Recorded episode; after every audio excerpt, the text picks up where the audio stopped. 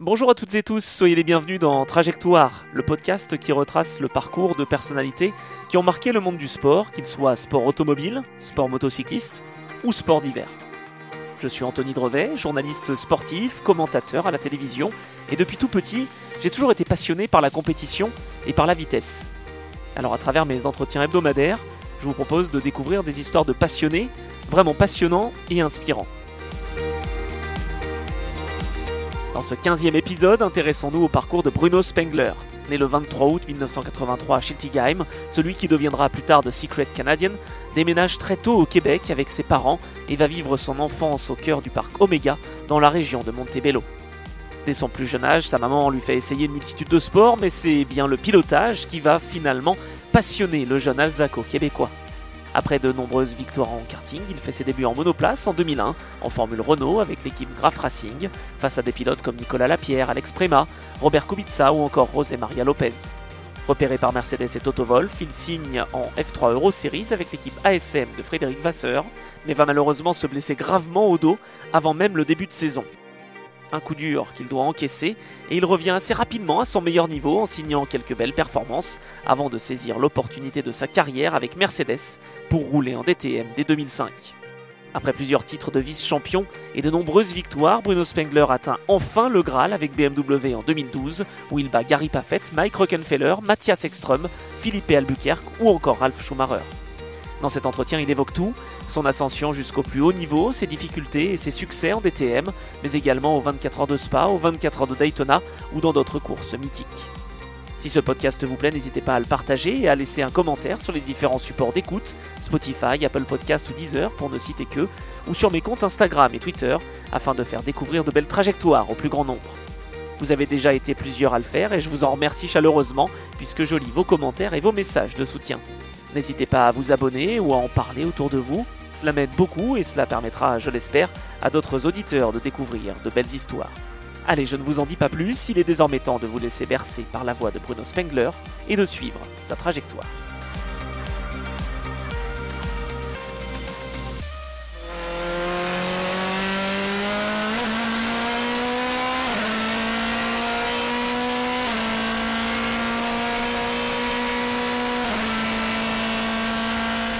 Bonjour Bruno. Bonjour. Merci de bah, d'accepter de passer un petit moment avec moi euh, et de m'accueillir chez toi. Ben, avec plaisir, Anthony. Bon, écoute, on va revenir sur ta carrière et j'aime bien commencer par un chiffre dans, Trajectoire. C'est, euh, je, vais, je vais choisir le 16. Qu'est-ce que ça t'évoque, le 16 euh, Alors, les chiffres, je suis pas super bon, mais je pense que c'est mon nombre de victoires en DTM. C'est bien ça. Alors est-ce que c'est quelque chose auquel tu aurais pu rêver peut-être quand tu étais plus jeune, avoir une telle carrière, être victorieux en DTM et même champion, ou être tout simplement pilote professionnel?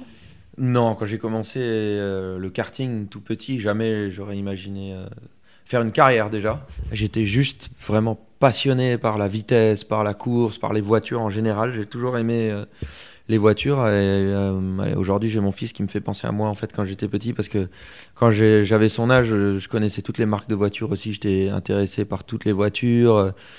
Quand j'étais assis derrière avec mes parents, je disais à mon père tout le temps de rouler plus vite, de doubler, de prendre des risques inconsidérés, de, mettre de la vitesse tout le temps, quoi. Donc euh, j'étais juste passionné par ça. Donc euh, non, j'aurais jamais pensé faire carrière. Même quand j'ai commencé le karting à 9 ans et demi, pareil, c'était pas ma carrière, c'était pas du tout dans ma tête quoi. Moi dans ma tête, c'était juste euh, m'amuser, rouler, euh, euh, m'éclater en, karting parce que c'est ça qui me passionnait quoi. C'était. Ça vient d'où ça? C'est ton père qui était passionné? C'est ta maman? C'est qui, qui? Non, alors mon père, il est, on, regardait toujours les grands prix de F1 avec lui parce qu'à l'époque on habitait au Canada, donc des fois on se devait se lever hyper tôt pour regarder les, les, courses et des fois on se levait à 5h du mat ensemble et on regardait les courses tous les deux quoi. Eh oui, avec le décalage horaire. Avec le décalage horaire, donc la plupart du temps on devait se lever très tôt forcément, euh, oui, quand je demandais ce que c'était, c'est eux qui me disaient ce que c'était comme voiture, mais c'est pas eux qui m'ont poussé vers ça, en fait. Donc, euh, ma mère était pas du tout, du tout passionnée course, du ah. tout. Quand j'ai commencé le karting, elle, euh, elle était limite contre, elle était plus. elle m'a fait faire beaucoup de choses en fait. Elle m'a fait faire du tennis, elle m'a fait faire du golf, du rugby, du foot. Tout ça pour pas que tu fasses de J'ai fait à peu près, j'ai touché à peu près à tout. Euh, ce qui est bien aujourd'hui parce que je pense que ça développe aussi le fait de toucher à plein de sports tout petit. Euh, mais par contre, euh, le, le fait de toucher à tout ça, euh, c'était presque pire en fait parce que ça a vraiment réveillé ce que j'aimais, ce que j'avais envie de faire, c'était de la course. Donc j'avais que ça dans la tête. Par contre, une fois qu'on est allé sur une course de karting et que ma mère elle est venue aussi, elle est devenue passionnée par ça et mordue par ça. Et après, sur les, les courses de DTM, elle est- ils sont venus mes parents euh, sur quasiment toutes les courses. C'est vrai. Ah ouais, ma mère est aussi devenue une grosse grosse passionnée de course par la suite. Elle avait pas peur, elle, parce qu'on sait Si, que les si. mamans. D'accord. Si, si, très peur. Très peur. Et mon père mangeait ses cigarettes, il les, il les fume pas, il les mange quand il est à une course. Donc, euh, donc il est, il- il est ultra stress sur les courses. Normal, je pense. Euh, mais elle, ma mère a, eu très, avait, a toujours très peur, mais par contre, elle adore ça. Quoi. Elle, est- elle est mordue par ça aussi maintenant. Et, et, euh, donc, euh, c'est comme ça que ça, a commencé, en fait. Et euh, bah, comme dit, moi, mon père n'a pas fait de course ou ne vient pas du milieu de, de la course. Donc, voilà, ça s'est développé petit à petit. C'est une passion qui est née en moi et que, j'ai depuis tout petit. T'as un parcours atypique, je dirais, au début en tout cas, le fait d'être né à Schiltigheim, donc en France, d'être allé au Canada, donc ça c'est avec le métier de ton papa, j'imagine? Oui, exactement. On, on- c'est-à-dire, on, est, on a émigré au Canada euh, quand j'étais tout petit. En 86, je crois. Exact, ouais, exactement. T'es, bon sur les chiffres. T'as vu, c'est pas mal. ouais. Euh, j'aurais même pu, même pas pu te dire l'année, moi, tu vois. T'avais Euh, 3 ans, c'est ouais. ça, 2 ans et demi, 3 C'est ça, ouais. Et donc, euh, donc voilà, on est, on parti là-bas pour, le, pour son métier, parce que mon, père, il a euh, démarré un parc animalier euh, au Québec, près entre Montréal et Ottawa, qui s'appelait le parc Oméga. Ouais. Et donc c'est là, là que j'ai fait mon enfance. En fait, j'ai habité là-bas, au milieu des animaux, dans la forêt. Donc j'avais ce, j'avais, on va dire, ce, cet équilibre entre le calme et la forêt, la nature et tout ça que j'ai toujours adoré. Et puis euh, les courses, euh, les courses de karting, qui sont un environnement complètement différent. Ah oui, c'est clair. Euh, donc voilà. Ah, Est-ce que c'est pour ça que sur ton logo, il y a un castor?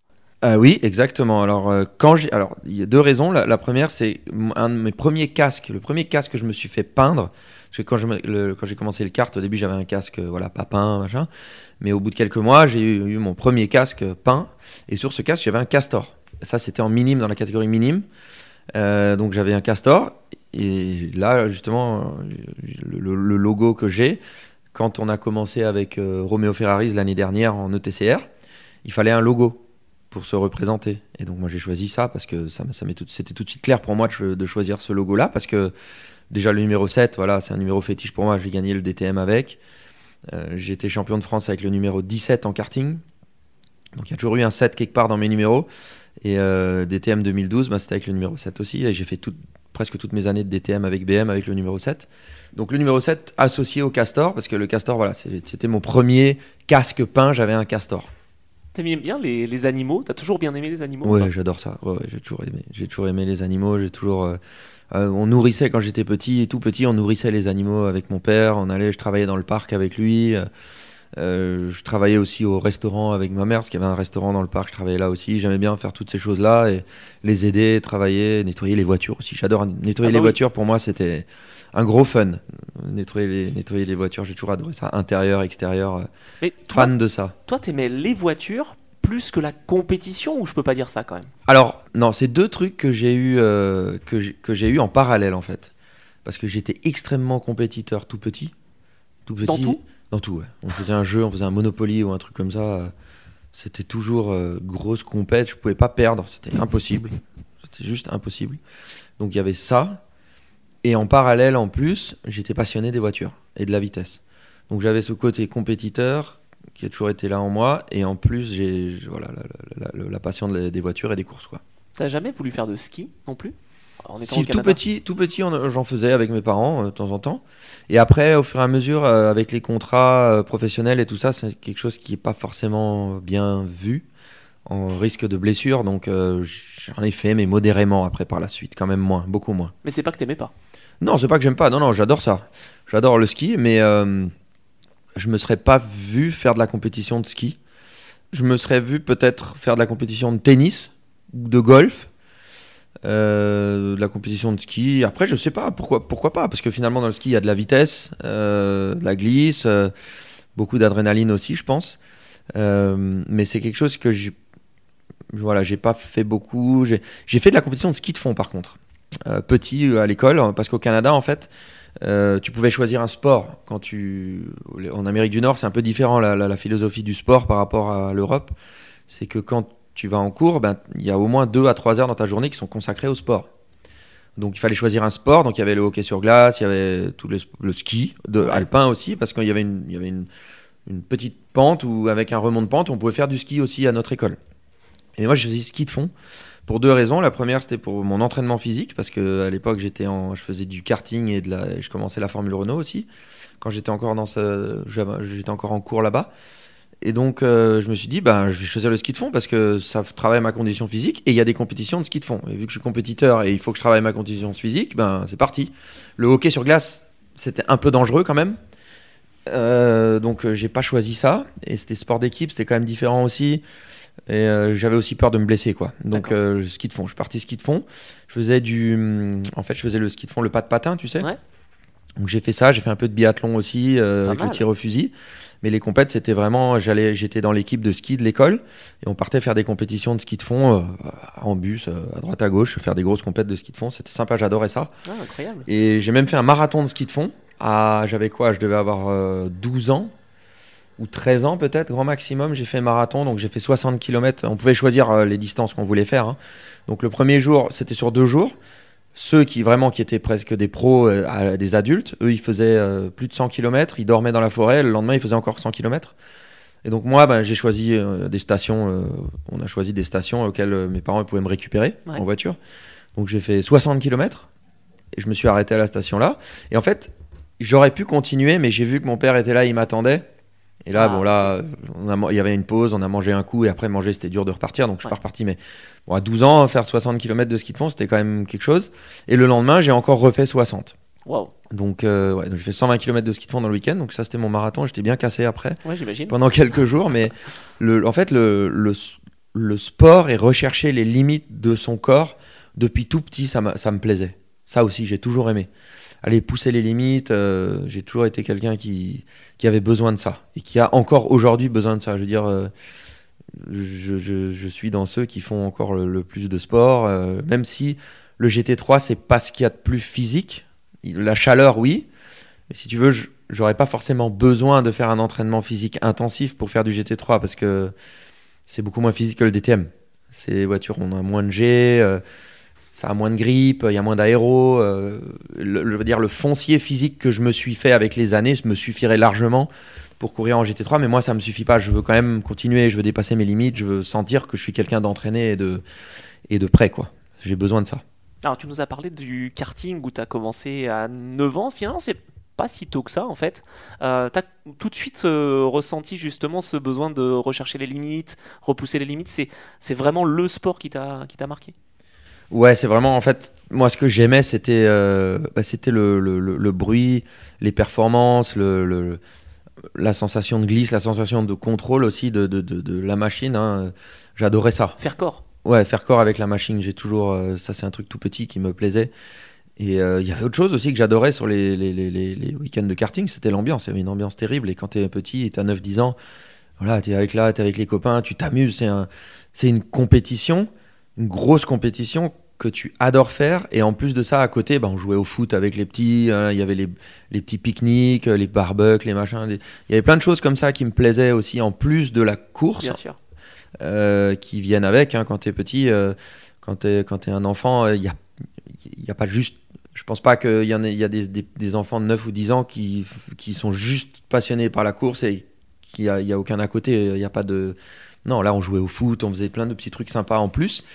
Et par contre, quand c'était la compète, c'était la grosse compète. Ah bah Euh, oui. C'était le drame euh, quand ça se passait mal. Hein, C'était vraiment le drame national. euh, quand euh, il y en a un qui, qui te poussait et que tu étais premier, il y en a un il te poussait et tu finissais deuxième ou troisième, c'était un drame terrible. C'était vraiment. Tu le vivais comme Ah ça ouais, ouais, ah, c'était terrible. C'était Ah ouais. c'était la fin du monde. Mais après, euh, dix minutes plus tard, euh, c'était réglé. Ouais, ah oui, oui. Mais sur le coup, c'était vraiment le drame euh, ultime. Quoi. Mais, Ah. mais, euh, mais voilà, ça, ça fait partie du, du sport et des émotions. Et on, est, c'est comme, c'est pas, c'est pour, on réagit comme ça parce qu'on est passionné. Si Bien on sûr. réagit, réagit pas comme ça, c'est qu'on n'est pas, on pas passionné. Oui, et ça, ton père le sentait. De toute façon, il était avec Bien toi. sûr. Ah ouais, non, bien sûr. Et puis mon père, il a toujours été top parce que mon père, il a toujours su me, me guider aussi, me donner les, bons, les bonnes directions. sans. Il m'a jamais, il m'a jamais poussé en fait. Il m'a jamais dit il faut, il faut, il faut. C'est toujours moi qui étais demandeur en fait. Et je me rappelle euh, un hiver euh, en karting. Le premier hiver que j'ai passé, C'était quoi? C'était 93 13, c'est ça exactement, ouais. l'hiver 93 à 94, ma première saison complète c'était 94. Donc l'hiver 93 à 94, c'est là que j'ai commencé en 93 à toucher un kart pour la première fois, c'était l'été 93. On est au karting. On est, euh, On est, euh, pardon, on est au Canada. Pardon. Non, là j'ai commencé en France. Ah, Ouais. commencé en France. Ouais. D'accord. Et donc euh, c'était à Bissheim, je sais pas si tu connais Si. le circuit de Bissheim, voilà. Tout à fait. Donc c'est là que j'ai touché un premier kart, c'était en été 93. C'est pour ça que justement ça s'est fait en Europe parce que Voilà. des allers-retours. Exactement. Et, et là, j'ai- touché à ça en, en été 93, et là j'étais tout de suite complètement passionné. Et donc, en hiver, moi j'étais tout le temps demandeur. L'hiver 93 à 94, j'étais toujours demandeur. Je roule, demandeur, je roule, je demandeur. roule. Je veux rouler, je veux rouler. Et en fait, le- à l'époque, le, le- le monsieur à qui appartenait le circuit de Bissheim s'appelait Alain Ribaget. Et quand il m'a vu rouler pour la première fois à l'été 93, il a tout de suite demandé, il m'a dit, mais il a déjà roulé avant, euh, c'est pas possible. Alors mon père a dit non, non, il a rien fait. euh. seul truc que j'ai fait, j'étais une fois de temps en temps sur les genoux de mon père en- sur une vraie voiture. Enfin ça. Et donc je m'asseyais sur ses genoux, il me faisait co- conduire le volant dans le parc au Canada. Tu sais, il y avait des chemins privés. Donc, Je faisais pareil. donc euh, il m'a il fait conduire. euh, je tenais le volant, lui il accélérait, je freinais, et moi je tenais le volant. Et voilà, c'est tout. Il m'a dit, il a dit, mais parce qu'on a l'impression qu'il a déjà fait du kart, il, il a le, il a le sens de la trajectoire, la vitesse et tout ça. Mon père, pas du tout. euh, il m'a dit, il a, dû- a dit pas, bah non, pas du tout. Et donc euh, ce monsieur Alain Ribaget, il a dit, lui, il faut lui acheter un kart. Il faut qu'il fasse du kart. Mon père, il a dit, mais euh, comment ça Il faut qu'il fasse du kart. Euh, non, on a juste fait du karting comme ça pour rigoler. euh. Et donc, euh, il a réussi à convaincre mon père d'acheter un kart. C'est dingue. Mon père, il a acheté un kart. Et là, moi, j'étais le plus heureux du monde. Et là, tout le temps, je lui demandais, on va rouler, on va rouler, on va rouler. Et tu roulais que en France ou tu roulais aussi Parce que je crois que tu roulais aussi au Canada? Alors, à cette époque-là, je roulais que en France. J'ai commencé à rouler au, au- au Canada en 80... 96. D'accord. Ma première année de roulage au Canada, c'était Ah, je pensais que 96. c'était avant. Non, à Saint-Hilaire et 96. tout. Ouais, Saint-Hilaire, Ah, ouais, c'est ça. ok. Et donc, euh, et donc, on a roulé tout l'hiver sur le circuit du, de Peugeot Mulhouse, là. Ouais. Je roulais avec des gants de ski. Non. Si, il faisait 3 degrés, euh, je roulais avec des gants de ski, il neigeait, même quand il neigeait, on roulait. Et c'était à l'époque, les minimes cadets, c'était que des pneus slick. Tu sais, les pneus tout étroits, là. Tu mettais euh, 4 kilos là-dedans pour que ça tienne la route euh, quand il faisait Oh là là. froid ou quand il pleuvait. Ça tenait pas là. Non, ça tenait à zéro. Ouais, Mais ça t'apprend beaucoup. Donc j'ai roulé avec ça. Roulé tout l'hiver, tous les week-ends on roulait, tous les week-ends. tous les Sous la pluie aussi. euh. Pluie, neige, vent, froid, rien, à- pas grave. On roulait tout le temps. Et donc j'ai fait les kilomètres et les kilomètres et les kilomètres comme Et ça. t'étais pas équipé, mais c'est pas grave. T'avais envie quoi. T'avais Ah pas ouais, les bons ouais. gants, t'avais pas les. La j'avais bah, j'ai gants de ski, j'avais pas le choix quoi. J'avais euh, non mais j'avais j'avais une combine de course quand même, mais je mettais par dessus tout ce qu'il fallait parce qu'il faisait tellement froid. Et voilà, c'est comme ça que ça a commencé. Juste avec mon père tout seul, et ma mère elle venait aussi de temps en temps, et, mais avec mon père tout seul, on a fait des kilomètres tous les deux, c'était génial. Et les premières compétitions, c'est quand? Euh, 94, mais alors la date, je peux pas te dire, mais c'est Ouais. début 94. D'accord. Ok, donc ça veut dire que tu faisais quand même des compètes avant. Ok. Ah non non non, Tout en même temps. ça, ça, c'était ça j'avais pas fait de compète encore. Ça j'ai fait que de l'entraînement, du Ah oui. roulage, du roulage, du roulage, du roulage. 93, 94. Hiver 93 à 94. Ok. Donc là, j'ai fait que du roulage parce que j'aimais ça. Et en 94, ben, on dit allez, on fait une saison quoi. Et c'est Wow. de là, c'est de là que c'est parti. Et alors, ça s'est bien passé ou pas? Ouais, c'est bien passé. J'ai euh, 94, j'ai fait, je crois, ma première année de minime, j'ai fait dans le top 3 du championnat de ligue et j'ai fait euh, à euh, le championnat de France à Bissheim. Euh, je me rappelle, il s'était passé des choses en, en manche qualif, mais je m'étais quand même qualifié de justesse pour la finale et j'étais parti loin et je suis remonté 16e. Donc à l'époque, la finale, on était à 30, je crois, ou un truc comme ça. J'étais parti dans les derniers, je m'étais qualifié tout juste. J'ai eu des accrochages en manche qualif.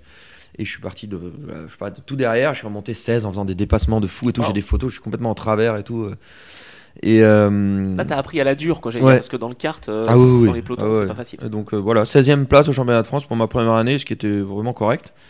Et voilà, c'est là que ça a commencé quoi. Et après, t'as enchaîné, parce que je vois, t'as été champion d'Alsace. ouais, donc, champion de ligue en 95. Ouais, après 96 en cadet, Voilà. champion de France junior aussi. Ouais. Donc euh, pas mal, un beau, euh, beau parcours. Et puis comme tu disais, donc 96, ça correspond à la Montréal Cup. Et aussi. champion de France, champion de France euh, Formule A aussi. Oui, mais ça c'était après. France Ouais, ouais, ça c'est en 2000. ouais, c'est Ouais, bien plus tard. exactement, exactement. T'as été troisième du championnat du Canada. Enfin, Ouais. T'as- t'as eu vraiment une expérience assez grande finalement en karting? Tu restes quoi, 7 ans, c'est ça? 7 ans, exactement. Alors, trois- troisième au championnat du Canada, il y a une histoire sur ça. Ah. Euh, j'étais très. Enfin, j'ai toujours été très casse-cou aussi. Ah ouais? Et euh, on Ah. On dirait pas, tu vois. euh, J'ai l'impression que t'es Si, réfléchi et tout. Non, j'ai toujours été très casse-cou. Tu demanderas un jour à mes parents, tu verras. Comme le petit là que tu vois courir dans le jardin là. J'ai toujours été hyper, euh, hyper, hyper casse-cou. Lui, il arrête pas de tomber, il se fait mal tout le temps. Enfin, c'est terrible. Enfin, comme- un peu comme moi quand j'étais petit. D'accord. Justement, ça me fait peur pour plus tard pour lui. Non, il va être champion, c'est bien. On verra. Et euh, en fait, cette année-là, je crois que c'était 97. Ouais, c'est ça. En 97, en fait, ce qui s'est passé, c'est que j'étais en tête de championnat.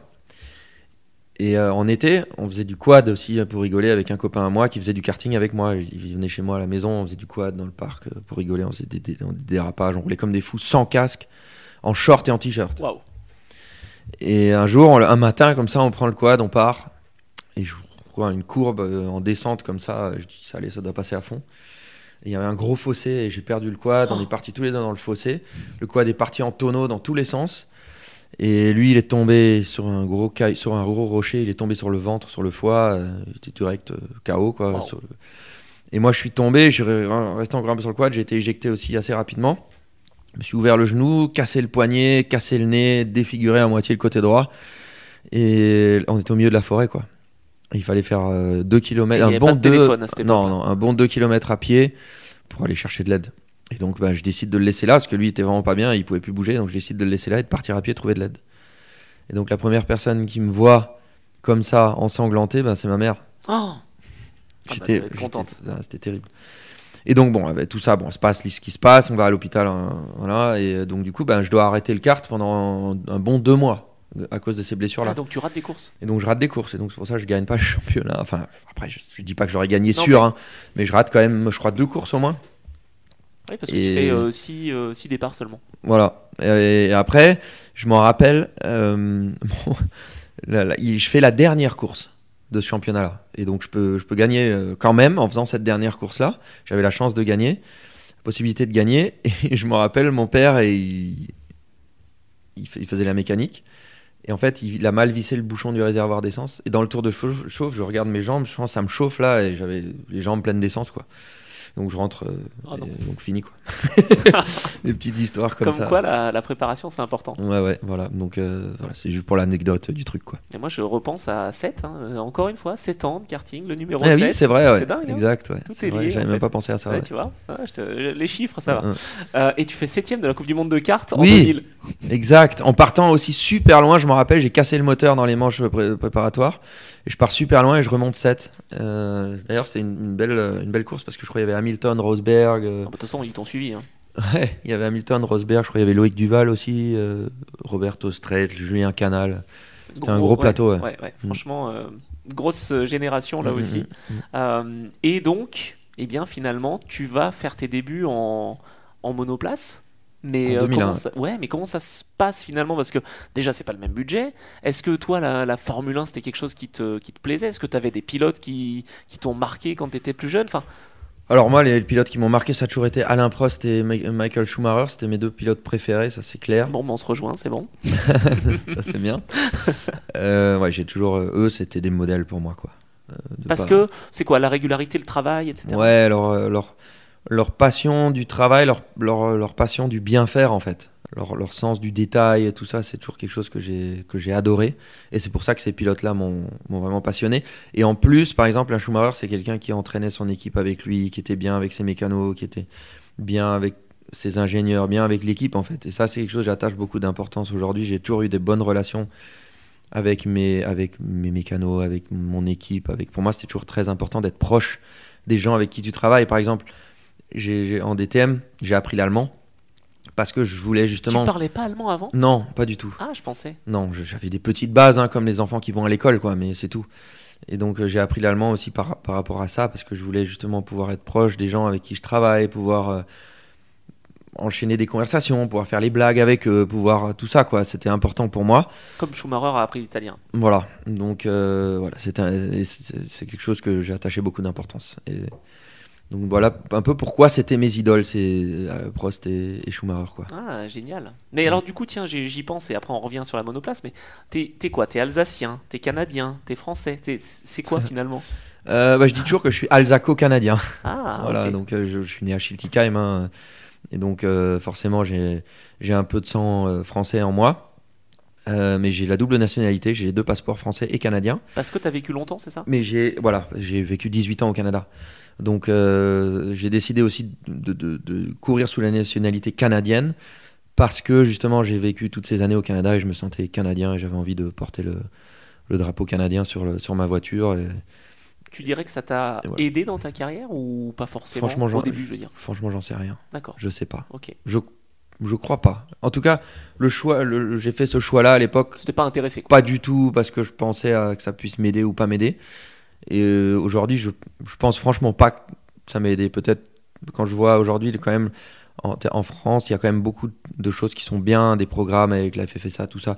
Il y a des choses qui, sont, qui se font qui sont bien pour aider les pilotes. Au Canada, il y a ri- quasiment rien en fait. Donc je pense que finalement, ce qui m'aurait aidé peut-être, c'était de choisir la nationalité française. Mais En fait, t'aurais été face à Bourdet, face à C'était pas du Montagny, tout- euh, face à Duval? Ouais, mais je, dirais quand même qu'il y a des, des, des, des choses en France qui se sont développées qui sont, qui sont bien, mais, mais après, j'ai pas du tout choisi ça pour, euh, D'accord. Non, mais pour me dire ah ça va m'aider ou ça va pas m'aider quoi. J'ai choisi ça parce que j'avais envie de porter le drapeau canadien sur, euh, sur ma voiture et, et voilà, c'était la seule raison. Euh, c'est tout. Et aujourd'hui, comme dit, j'ai deux passeports, je suis franco-canadien ou alsaco-canadien. je me sens très alsacien, voilà. Mais la France est un beau pays. Aujourd'hui, je suis très attaché à l'Alsace. J'aime, j'aime bien vivre ici. euh, on est proche de tout finalement. hein. Euh, Je suis côté de l'aéroport de Francfort. J'ai une heure et demie de route. J'ai tous mes vols directs pour aller un peu partout dans le monde. c'est vrai. Euh, le Canada, habiter là-bas, ça serait un peu plus compliqué parce que voilà, c'est un pays que j'adore, c'est, c'est- c'est génial, mais j'y retourne de temps en temps avec ma famille, ma la famille de ma femme, ils sont tous au Canada. Ta femme est canadienne? Ouais, les Québécoises, ouais. Oui, pardon, québécoise. Oui. Euh, ouais, non, mais c'est canadien, mais euh, euh, voilà, donc ils habitent tous au Québec, pas loin de Montréal. Euh, mes parents sont revenus ici. Aujourd'hui, ils habitent à 500 mètres là, dans l'avant de Seno. ah, je croyais qu'ils étaient dans le sud-ouest, moi. Non, ils, alors ils, ils vadrouillent entre le Oh, sud-ouest et, et l'avant de Seno, mais euh, on va dire que leurs racines sont ici aussi, quoi. D'accord, d'accord. Ah, c'est intéressant. Bon, alors Ouais. revenons quand même à, à la carrière, donc justement, et, et au pilotage, à la monoplace. Tu t'entoures quand même de bonnes personnes parce que tu arrives chez le Graph Racing de Jean-Philippe Grand, c'est pas mal pour commencer. quand même. ouais, c'est clair. Ben, en fait, déjà mes premiers essais, je les ai faits. Alors ça, c'est, j'aime bien en reparler toujours euh, avec un, un grand monsieur du, du sport automobile, c'est Philippe Sino, avec euh, son équipe signature à l'époque. hein. C'était en quoi 2000 Euh, avant, ouais, c'était fin 2000. Ouais. En fin 2000, j'ai fait mes premiers essais avec lui. Donc ça, c'est des, des très bons souvenirs. C'est quelqu'un que j'apprécie énormément aussi, Philippe Sino. J'ai toujours eu une bonne relation avec lui. Il a toujours été super, super sympa. Et donc voilà, donc ça c'était euh, fin 2000. Et après, ben, euh, je- je- pour 2001, on a décidé de, de- de- d'aller au Graph Racing euh, avec euh, Jean-Philippe Grand et quelqu'un aussi que, que j'ai rencontré là-bas, que j'apprécie énormément, avec qui on est encore en contact beaucoup, beaucoup et qui nous aide beaucoup, c'est Fernand Chistel. Je sais pas si tu le connais. Bien sûr que je le connais Voilà, tout à fait, l'équipe TCS. Ça c'est un voilà, ça grand monsieur que j'adore. J'adore Fernand et Chantal, ils sont, ils sont incroyables, ils sont en or. Et euh, on est encore en contact avec eux, on les voit, on les voit souvent. Mes parents les voient souvent, c'était amis à mes parents. Et justement vers Nogaro. Voilà, ils nous aident énormément euh, à nos garrots. Donc, euh, donc voilà, c'est. C'est là où, tu, où ça se En fait, fait, tout ça, c'est ouais. vraiment, c'est Fernand, c'est la personne de Fernand qui m'a attiré vers le Graph Racing. Parce qu'il travaillait avec Jean-Philippe ensemble. Ouais. C'est vraiment, j'ai vu Fernand pour, avec mes premiers essais avec le Graph Racing et j'ai dit, je voudrais aller au Graph Racing parce qu'il y a Fernand, quoi. Ah ouais. Donc c'est lui qui m'a attiré là. Parce qu'il m'a mis en confiance. J'ai senti quelque chose en lui qui m'a vraiment mis en confiance. Et euh, ça, quand tu es un jeune pilote, c'est hyper important euh, d'avoir une personne comme ça, euh, pouvoir te rattacher à quelqu'un. Et c'est vraiment lui, je me suis rattaché à lui. Je- Lui, lui, euh, je veux Ah, travailler avec lui. Quoi. Donc c'est vraiment l'humain quoi qui te. Ouais, ouais, il qui m'a t'arrive. vraiment, ouais, Ok. ouais, c'est vraiment lui qui m'a mis, qui m'a mis en confiance par rapport au graphe. Et après, bah voilà, après j'ai appris à connaître les autres personnes au graph racing. Il y a des super mécanos, j'ai un super mécano. J'étais super content. Enfin, c'était bien, hein, il y a, il y a aucun souci. Mais la première, la première personne qui m'a mis en confiance, c'est Fernand. Donc t'as pas choisi l'équipe parce qu'ils avaient un palmarès parce que c'est quand même une équipe euh, de référence euh, Alors, elle faisait partie des équipes que tu visais. qu'on avait en- dans le collimateur, bien sûr, parce que à cause de leur succès. Mais j'ai la fin du choix, c'est fait par rapport à Fernand. D'accord, ah, intéressant. Voilà. Tu étais avec euh, Eric euh, Salignon, si Ouais, je dis pas de bêtises, voilà, exactement. donc, euh, dans, dans l'équipe. Ça se passe pas trop mal, tu as une victoire en plus à Manicourt. À ma Bon. première année de Formule Renault, ouais, Ouais. j'ai, je sortais du karting, donc euh, par rapport à beaucoup d'autres qui roulaient en Formule, Formule Renault, qui ont fait je sais pas combien de milliers de kilomètres en hiver parce qu'ils avaient des budgets énormes. Moi, je suis arrivé, j'ai fait les essais officiels avec le Graph, euh, quelques journées d'essais. Donc franchement, j'avais pas beaucoup de kilomètres. Bah, j'ai gagné une course de Rock Up à Manicourt. Euh, D'ailleurs incroyable parce que c'était une course un peu spéciale. euh, On partait, je partais assez loin sur la grille Ouais. et euh, c'était une, une piste qui était mouillée mais qui s'asséchait. Ah, donc il fallait que tu prennes un risque. Et donc, finalement. il- et donc on arrive sur la grille de départ et là je me rappelle Jean-Philippe il me dit qu'est-ce qu'on fait quoi avec les pneus? Qu'est-ce que t'as envie de faire? Je dis bah, moi je veux mettre les slicks et il me dit bah t'es sûr? C'est quand même bien mouillé encore ces risques et je dis non je veux mettre les slicks et euh, il y avait moi et Robert Kubica qui ont pris cette décision de mettre les slicks et lui partait 2-3 lignes devant moi et moi je partais genre 27ème lui partait je sais pas 20ème un truc comme ça ou 19ème et euh, on part tous les deux en slick et je gagne la course Waouh. et je, double tout le monde. euh, Dans genre quelques tours de la fin, je double euh, Richard Antenucci qui était en tête à l'époque, je me rappelle, il était en pneu pli. Il était en galère avec ses pneus plis en fin de course. Et euh, je double Kubica dans les, dans les premiers tours au début. Il galérait un peu plus que moi avec les slicks sur le. Je me rappelle à peu près. Là, tu t'es souvenu de ton karting quand le- dans carrément. le. Et hop, paf, je remonte et je gagne la course. Course de Rock Up en Formule Renault à l'époque, c'était gros, quoi. ouais. Surtout pour, euh, Bah, pour t'avais une du première année. Farfus, t'avais Briscoe, Carbone, ouais. enfin. Surtout pour une première année, quoi. C'était terrible. Et donc, euh, donc voilà. Et après, j'ai gagné aussi une course de championnat de France à Albi. Oui. Euh, pôle et victoire. Et donc, je sais plus combien je finis de ce championnat de France. Cinquième, je crois. euh, ouais, cinquième meilleur rookie. Voilà. Bon, pas mal. Mm. Ça t'a donné euh, déjà envie euh, de, de continuer. Est-ce que le, le fait de découvrir la monoplace par rapport au karting, alors je sais que c'est une bonne école le karting, mais c'est quand même un autre monde la monoplace. En plus, la Formule Renault, euh, t'avais la, la boîte de vitesse qui était pas facile à gérer aussi. Tu t'es bien habitué finalement? Ouais, alors, ça a mis j'ai mis un petit temps d'adaptation. Euh, les toutes premières courses, euh, parce qu'en fait, ce qui est surtout le plus difficile, c'est l'inertie des voitures. Parce que ça a quand même un certain poids. Une Formule Renault, je sais plus, ça pesait à l'époque 500-600 kilos, peut-être, quelque chose comme ça. Et un karting, ça pèse, 100 ça pèse euh, 140 ouais. kilos avec Ouais, le pilote. Donc en fait, t'as pas d'inertie. En karting, tu as zéro inertie. Et donc pour s'habituer à l'inertie de la voiture, avoir la sensation de la vitesse, combien, combien de vitesse je peux emmener dans le virage, parce que tu as toujours l'impression en fait de te faire emmener par le poids quand tu commences. Et c'est ça le plus dur en fait. Et une fois que tu as compris la sensation du poids et que tu, joues, tu peux jouer avec ça et que tu que tu t'es que t'es habitué, après c'est bon. Mais c'est ça le plus dur, le cap, le cap le plus dur à passer. C'est pas le talon pointe qu'il fallait faire pour non, ça, ça va, ça tu t'habitues d'accord. très vite. Parce que ça, tu fais aller une journée d'essai, en une journée d'essai, euh, les rétrogradages, les talons pointes et tout ça, ça, ça vient vite. Le plus dur vraiment, c'est la sensation de aller chercher la limite avec une voiture qui est lourde, entre guillemets. C'est ça le plus dur. Et qui a une charge aérodynamique.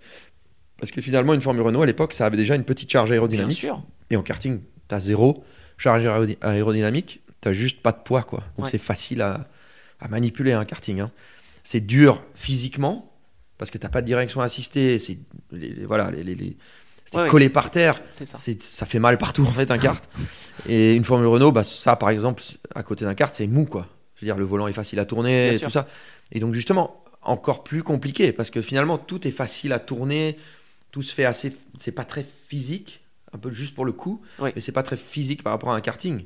Alors qu'un karting, tu sens tout, tu ressens tout, c'est léger, mais c'est dur à tourner. direct. ouais, ouais. Donc c'est direct, tu sens tout. Une Formule Renault, c'est un peu plus mou, un peu plus. Donc le, le fait que ce soit plus mou à tourner et tout ça, avec, avec ce poids, c'est ça qui fait que c'est difficile de s'adapter. Ah, ok. Alors, toujours est-il quand même que cette première saison se passe bien. Par contre, alors là, ce qui est assez hallucinant quand je regarde ton parcours, c'est que tu fais pas le choix de redoubler dans le même championnat. C'est-à-dire que tu fais de la Formule Renault, mais tu vas en Allemagne. Alors, tu continues aussi quand même en Eurocup. Pourquoi tu as choisi ça? C'est quoi? C'est ton papa Ou tu as été conseillé par quelqu'un? Bah parce qu'en fait, deux choses. La, la- la première, c'est que les championnats autres que le championnat de France, on trouvait que, bah, visuellement, on trouvait que les niveaux étaient peut-être un peu plus importants. D'accord. d'accord. Et aussi, je pense qu'à l'époque, euh, aller, aller en Allemagne, ça te rapprochait peut-être un petit peu plus d'une éventuelle possibilité avec un constructeur ok. allemand. Oui, oui. Donc c'était dans cet esprit-là, de voir éventuellement euh, aller voir ailleurs, apprendre de nouveaux circuits aussi. Euh, apprendre des circuits allemands, pas juste connaître les circuits français, parce que finalement, plus tard, ça te sert de connaître, d'avoir un panel de circuits que tu connais. Donc ça, c'était aussi dans cet esprit-là, de connaître des nouveaux circuits. Comme tu dis, en Alsace, t'es au centre. Donc, euh, Voilà. pas si Pour les l'Allemagne, oui, c'est à côté de l'Alsace. euh, C'était pas trop compliqué.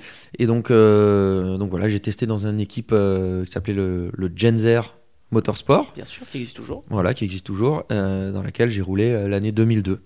Et c'était pas mal parce que 2002, tu fais deuxième. Ouais, Christian alors ça aussi, c'était une histoire incroyable. Ah. J'ai fini deuxième et en fait, la finale, c'était à Oschersleben. Il suffisait que je finisse devant Clean pour gagner le championnat. Donc j'avais que ça à faire. Et en fait, ce qui s'est passé, et ça c'est incroyable, dans la course 1 du samedi, Ouais. ou la course 2 du dimanche, je me rappelle plus. Non, la course 2 du dimanche. Je partais, je crois, devant Clean. Donc j'avais juste à finir devant lui, c'était réglé. Et en fait, ce qui se passe, dans le tour de mise en grille, au tour de mise en grille, Ouais, c'est pas le tour de chauffe. il y avait quelqu'un qui était Andreas Zuber, je sais Oui, pas si tu dis. bien Ouais, sûr. Qui roulait sous licence, lui, euh, Émirats Arabes Unis. Ouais, à l'époque, il roulait encore autrichien. Oui, tout à fait. Et en fait, je, c'est dans le tour de mise en grille, j'arrive derrière lui dans la ligne droite du fond. Et il était en train de faire des zigzags pour chauffer ses pneus. Et à un moment donné, il s'arrête de faire des zigzags et il roule plus doucement. Donc moi, je, le- je me décide de le doubler. Et au moment où je décide de le doubler, il se remet à faire un zigzag vers la droite. Et il me voit jamais en fait. Waouh. Pah Il m'atomise. Fini. Terminé Non. avant la course. Oh là Garé. là. Ah oui, donc c'était vraiment. Donc je perds le championnat comme ça en fait. Non mais c'est dingue parce que oui t'avais le droit de doubler parce que c'est pas le tour de formation c'est le tour d'aller Ah oui, pour aller en grille. Bien sûr. Oh là là. Et je perds le championnat comme ça. Ah ok. Dans Bah, le mur, euh, avec une roue au moins quoi. Euh, J'étais dégoûté. Oh là là parce qu'il y avait du gros niveau il y avait Guerrieri aussi que tu vas ouais. retrouver Ouais, après. sûr. Euh, donc non vraiment il y a même Steffi Alm qui fait du camion maintenant. C'est vrai Ouais je te jure. Steffi Alm elle était dans. Ah, Je savais pas qu'elle faisait du camion. Si ouais ouais et avec succès d'ailleurs en plus donc euh, tu vois c'est le monde est petit. Le monde est très petit. ouais. Mais euh, donc deuxième, huitième en, en Eurocup, face Mhm. notamment à des Nelliani, euh, Nicolas En Lapierre, ayant etc. aussi, je crois, deux courses que j'ai pas fait parce que je me suis cassé une cheville. euh, C'est trop casse-cou, c'est pas possible. mais là, vraiment bête. Sur un week-end de course Ah, du championnat d'Allemagne au Lausitzring, Ouais. on joue au foot dans le paddock et euh, je me tords la cheville, mais méchant, vraiment très méchant. Je me déchire les ligaments, terrible. J'ai une cheville comme ça le samedi après la course 1. Et je, je- donc je vais à l'hôpital à côté là, ils disent bah voilà c'est ligament sectionné, euh, pas grand chose à faire, faut attendre, ça va durer très longtemps. Oh non. Euh, et donc je... et le lendemain, il y avait la course 2. Et je fais la course avec la cheville. Et alors, attends, ça c'est encore une autre bonne histoire. À l'époque, je freinais du pied droit Ouais. en Formule Renault, tu vois. C'était pas encore la mode, entre guillemets, que tout le monde freine du pied gauche. Comme tu dis, surtout c'était aussi pour faire le talon pointe. Ouais, mais sauf qu'en Formule Renault, t'étais pas obligé d'utiliser l'embrayage pour faire le talon pointe. Et donc, euh, tu pouvais faire ton talon pointe en, en passant les- à la volée, sans l'embrayage. Et donc, je, je me vraiment fais très très mal à la cheville droite, mais vraiment très mal. Et donc, à la course 2, bah, ma seule solution pour faire la course, pour participer, c'était de freiner pied gauche. Parce que accélérer, ça allait encore, t'as pas trop de résistance, ça me faisait mal le mouvement, mais t'as pas de résistance comme le frein, tu vois. Je dis, bah ouais, on va faire la course, je vais freiner pied gauche. hein. Et là, Et tu à partir de ce jour-là, j'ai freiné pied gauche et j'ai plus jamais lâché le pied gauche. Finalement, un mal pour un bien. Ouais, ouais, ouais. Ah, excellent, tu vois. Et donc après cette course-là, Ouais. j'ai quand même dû laisser tomber. euh, j'ai fait la course du dimanche parce que j'étais là et voilà, il fallait la faire. Mais j'ai quand même, il y a une, une ou deux courses de recup que j'ai pas fait Ouais, à cause de ma blessure parce que les médecins ils m'ont quand même déconseillé, même si c'était que du mouvement, ils m'ont dit il vaut mieux ça laisser re- reposer, laisser guérir complètement parce que sinon euh, tu vas être très embêté un jour quoi. C'est ça, tu vas traîner ça voilà. des- Donc il y a deux courses que j'ai pas fait. C'est une grosse saison 2002 parce que tu fais aussi le championnat Ah, Franam. une énorme saison. Ah, c'est dingue, j'ai compté, je crois que tu fais 30 courses. Exact. Et c'est franchement, je garde un excellent souvenir de cette saison. C'était génial. Faire autant de courses en une saison, Avec c'était extraordinaire. ouais. C'était extraordinaire. 30 courses euh, dans la même voiture en plus, donc euh, c'était vraiment le top. Et donc, tu roules avec Fernand et euh, Chantal, l'équipe TCS Ouais. aux États-Unis, Voilà. enfin en tout cas dans le championnat Franam. Et tu gagnes d'ailleurs Ouais, on gagne. Ouais, c'était super. C'était un, un souvenir extraordinaire. Il y avait une, une bourse, je crois, de, pour le vainqueur, non Pour le champion? Ouais. Alors, ce championnat-là, franchement, je le garde en souvenir euh, avec Fernand et Chantal. C'était. Ils avaient appelé leur team American TCS. C'était trop bien. Euh, ils avaient tout emmené là-bas. euh, C'était Grosse aventure. Énorme aventure. On a fait euh, pas mal de kilomètres en voiture aussi et tout. Enfin, c'était pour aller aux courses. On était dans des endroits aux États-Unis euh, que je connais même pas. euh, c'est un, un circuit qui s'appelait euh, Mid America. C'était au milieu de nulle part. Ah ouais Circuit que j'ai ja- plus jamais revu après. Mais euh, non, c'était des souvenirs. On était à Las Vegas. euh, on a roulé à Las Vegas. On a roulé à Mosport euh, au Canada. Enfin, j'ai pu faire des courses aussi euh, au Canada de nouveau. Bah ça, ouais. c'était super en Amérique du Nord. Franchement. C'est un, un souvenir incroyable avec Fernand et Chantal et, et leur fils aussi, et le, le fils de Fernand qui est venu aider aussi de temps en temps. Un, un de mes meilleurs souvenirs, vraiment, ce championnat-là avec Incroyable. eux. Ah ouais, c'était super. Là, sur le papier, tu te dis pas que c'est euh, que c'est un championnat de fou, mais voilà. Ouais, c'était bien. Et alors, est-ce que cette fameuse bourse, ça t'a servi pour après? Parce que Alors, pour 2003. Ça aussi, c'est une belle histoire parce Ah que. bon T'as que des belles histoires. non, mais cette bourse, en fait, alors, le choix qu'on avait avec cette bourse, c'était. T'avais pas de choix, en fait. C'était pas une bourse. Ah, c'était. Renault qui, qui te- C'était. euh, voilà. La bourse, tu peux l'utiliser, Ouais. mais c'est pour aller en, pour aller en Formule Renault euh, V6. À l'époque, qui s'appelait la V6. Ah, le nouveau championnat qui se lançait. Ouais, Ok. c'était pour ça. Mais c'était pour une saison. Et puis tu savais pas ce que ça donnait Et tu savais pas, tu pas. savais pas ce que ça donnait. Et donc, euh, nous, on- après, j'ai eu ce test euh, en Formule 3 pour Mercedes. Ah, Mercedes m'a fait tester en. Ça, ça se passe en même temps, ça. Fin Voilà. 2002, Ouais, d'accord. Mercedes m'a fait tester en F3.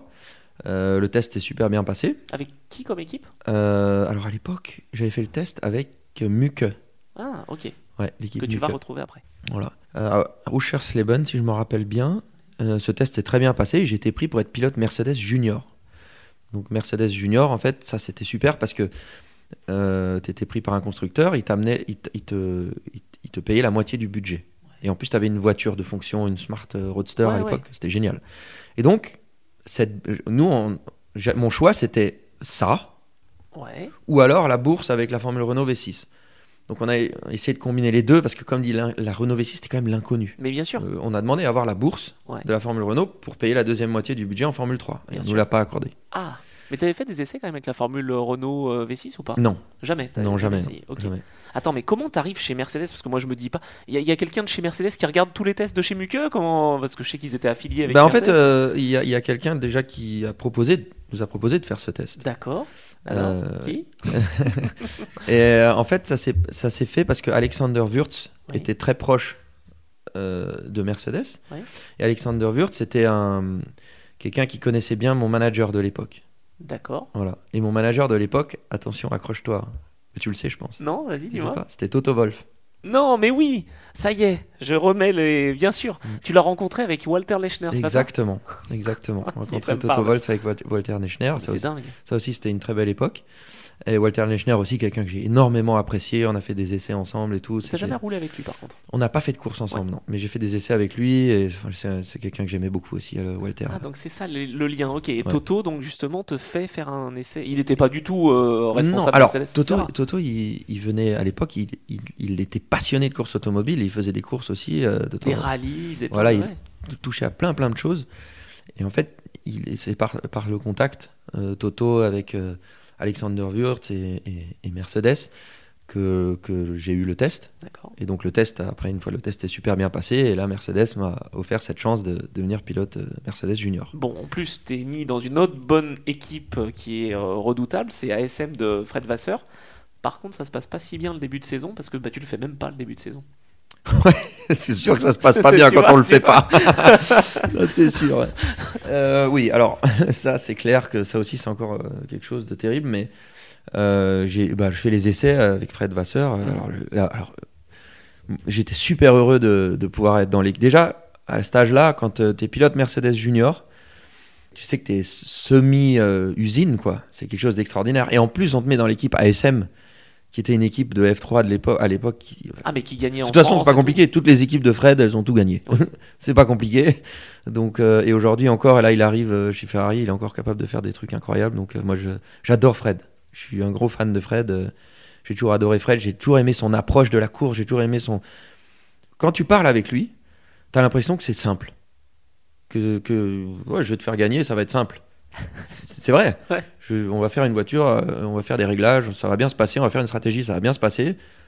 Tu vas voir, on Ouais, va gagner, rassure. ça va être simple. C'est fou, hein, c'est incroyable. Il y a des gens comme ça, ils te donnent ce- cette sensation, et lui, il en fait partie de, de, de, de ce, peu de personnes qui sont capables de donner une confiance incroyable, et ça, c'est ça vaut de l'or. T'as l'impression qu'il maîtrise en fait. Ouais, ouais, ouais, en, en maîtrise totale. Et- mais il y en a, ils maîtrisent, mais ils sont pas capables de t'apporter ça, de te montrer qu'ils il maîtrisent. Lui, il est capable de vraiment de te passer cette confiance, de te passer cette maîtrise, et que tu vas gagner avec lui, en fait. Et ça, c'est génial. Et donc, moi, j'étais hyper content d'être dans son équipe. Bien sûr. Surtout que c'est un nouveau championnat quand même. C'est F3 l'Euro Series, ouais, gros championnat ça- avec. euh, T'avais des constructeurs, t'avais Opel euh, à l'époque avec Mhm. Opel Spice, euh, t'avais Mercedes. euh, Mercedes, bien sûr. donc euh, voilà, c'était très important comme championnat. Et, et voilà, d'arriver là. Et malheureusement, aux essais à Dijon, euh, je perds la voiture. Et je rentre direct tout droit dans le mur. Je me casse la première vertèbre L1. Et, euh, et en fait, J'ai appris récemment que je m'étais cassé une autre vertèbre aussi, mais elle s'est résorbée toute seule. Non. Si. J'ai appris récemment, quand j'ai eu mon accident en ETCR l'année dernière, Ouais. ils ont fait une radio, ils ont dit mais t'as une vertèbre dans le milieu qui date d'il y a longtemps, qui a été cassée. euh, Je dis ah bon Ah bon Ok. Donc euh, c'était de cet accident-là aussi. Ah dingue. Mais, mais c'était euh, grave à au point quand même où tu aurais pu arrêter ta carrière C'était ou- très grave parce que euh, il manquait euh, quelques millimètres pour toucher la moelle épinière. Et les médecins m'ont dit T'as eu une chance incroyable. La vertèbre, elle bougeait un tout petit peu plus, t'avais plus de jambes, c'était fini. Oh. Et dans la- l'ambiance, je sentais un petit peu des fourmillements dans les jambes et tout, donc c'est passé proche de la grosse catastrophe. Putain, alors que t'avais ouais, 19-20 ans. Ouais. quoi. Et donc j'ai là après ça, c'est pour moi c'était Moment dur là, c'est Moment- le premier coup dur? Ah ouais vraiment très gros coup dur parce que en fait tu viens d'être pilote, tu viens d'être engagé pour être pilote euh, Mercedes Junior et tu sais qu'il y a tellement de pilotes qui sont prêts à, à prendre ta place. Bien sûr. Et donc là j'ai dit là c'est fini quoi. C'est fini, C'est ouais. terminé Norbert pour Rock moi. Je me suis dit c'est fini. Et en fait à l'hôpital, Norbert Rock m'a appelé Non. lui-même. Il m'appelle et il me dit avec sa grosse voix là, tu sais, Bruno, à l'époque je parlais encore anglais avec lui, tu vois. Bruno, don't worry, we'll keep your seat. Il me dit on va garder ton siège, t'inquiète. Le jour où t'es de nouveau d'aplomb, tu reviens. Et il a fait, hein. il a tenu sa parole. Il a gardé ma place. Et le jour où j'étais de nouveau en forme, je suis revenu. Et euh, ma deuxième course, j'ai fait un podium tout de suite au Mans. Ouais, c'est dingue ça. Ça, ça t'a rassuré tout de suite. Bah, le fait que ouais, le grand boss il te dise ça, euh, c'est incroyable. Donc, euh, Est-ce que ça t'a aidé, tu dirais, à, à ta convalescence ou non, quand même pas? Ouais, ça m'a aidé énormément le fait qu'il m'appelle pour me dire ça. Parce que la motivation n'est pas la même. Parce que si tu sais qu'il y a quelqu'un qui prend ton, ta place et que tu n'es même pas sûr, parce que nous, on n'aurait jamais financièrement une saison complète dans F3, c'était même pas pensable.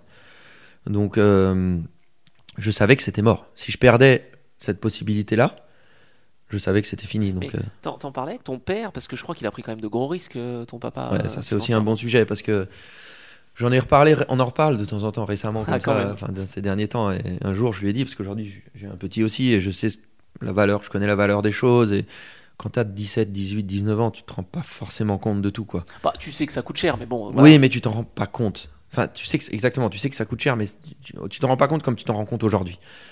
Un jour, je lui ai dit, je dis, mais comment t'as fait?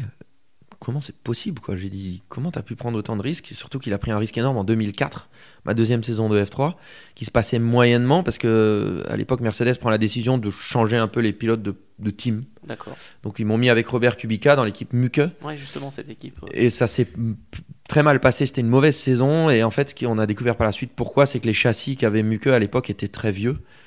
Et donc, ils ne fonctionnaient plus. Euh, et donc, euh, Kubica et moi, on a eu une saison Ah, bah, terriblement. vous deux, ouais, vous êtes euh, loin, ouais, super Ouais, loin. ouais, vraiment très mauvaise. Je crois que notre, ma meilleure place, c'est une troisième place à Manicourt. Oui, podium, ouais. Et lui, un pot. Une fois, il fait un podium aussi, je crois. Ouais, mais il finit derrière toi, c'est loin. Au championnat, ça se passe super mal pour les deux. Et donc, euh, vraiment terrible. Mauvaise saison. Et à mi-saison, on se retrouve en position de dire on a, on- voilà, mais comme dit, Mercedes euh, s'occupait de la, financièrement, de la- finançait la moitié de la saison. Et une fois que la mi-saison était passée, il fallait euh, financer le reste. Et là, on se retrouve euh, à dire comment on fait. Quoi. On n'a pas les sponsors pour. euh, mon manager à l'époque, il dit je pense pas, que j'arriverai peut-être pas à réunir dans un laps résultats en plus. Ouais. Pas de Ouais, oui, résultats, oui, en plus ça, une saison qui se passe mal, on, a, on ne trouvera pas l'argent pour finir la saison, comment on fait quoi Et là mon père a dit bah je vois qu'une seule solution, j'hypothèque ma maison. Ok. Il a hypothéqué sa maison pour que je finisse la saison. Non. Ouais. Et grâce à ça, j'ai pu finir la saison. Ouais. Et grâce à ça, j'ai eu un test en DTM. Parce que si j'avais pas fini la saison, Bah, jamais Mercedes m'aurait offert un test en DTM. Parce que, imagine pour un constructeur, t'arrêtes à mi-saison euh, au moment où c'est euh, ton tour de, trouver le, le bout Mm, du le, mm. le bout. Je pense que j'aurais jamais eu le test en DTM. Donc, euh, il, a fait, il a assuré la fin de la saison. Il était confiant.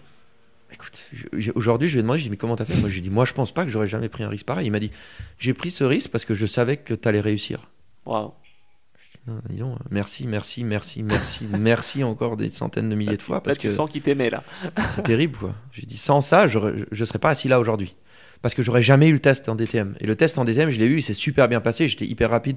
J'étais, euh, j'avais une demi-journée de test et Ouais. en une demi-journée, j'étais aussi rapide que Bernd Schneider qui roulait Non. là ce jour-là. Qui est la référence et qui a. Ah oui, qui a gagné 5 titres. titres.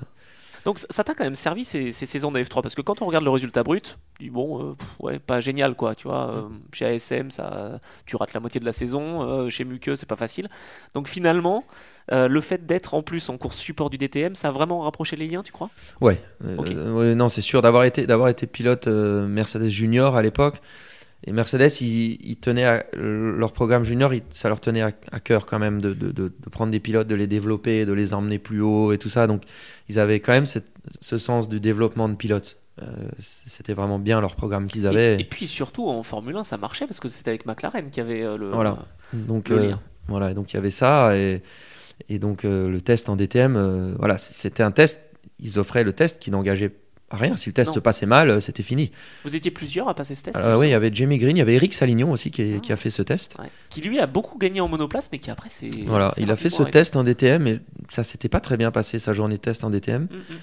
Euh, Voiture difficile à maîtriser On aussi. a roulé en même temps, ouais. Je sais pas, je peux pas t'expliquer pourquoi ça l'a pas fait pour lui le- ce Non, jour-là. mais ouais. pour toi surtout ça. Ah oui, mais c'est une voiture. En fait, c'était une voiture très différente. Alors, c'était une monoplace lourde entre guillemets. hein. En sortant de la F3, j'étais pas complètement perdu parce que c'est une voiture qui a quand même pas mal d'appui aérodynamique. T'as des freins carbone, donc ça freine très très fort. Euh, donc il faut, ça prend un petit temps d'adaptation. C'est surtout la visibilité qui est différente. Hein. T'es assis très bas, très en arrière. Donc la première fois que tu sors des stands, tu vois pas tes roues, tu es un peu en train de lever la tête comme ça pour voir où tu mets les roues. Mais ça, en 5-6 tours, tu avais la sensation. C'était Bah, pas le, le gabarit Ouais, quoi. le gabarit.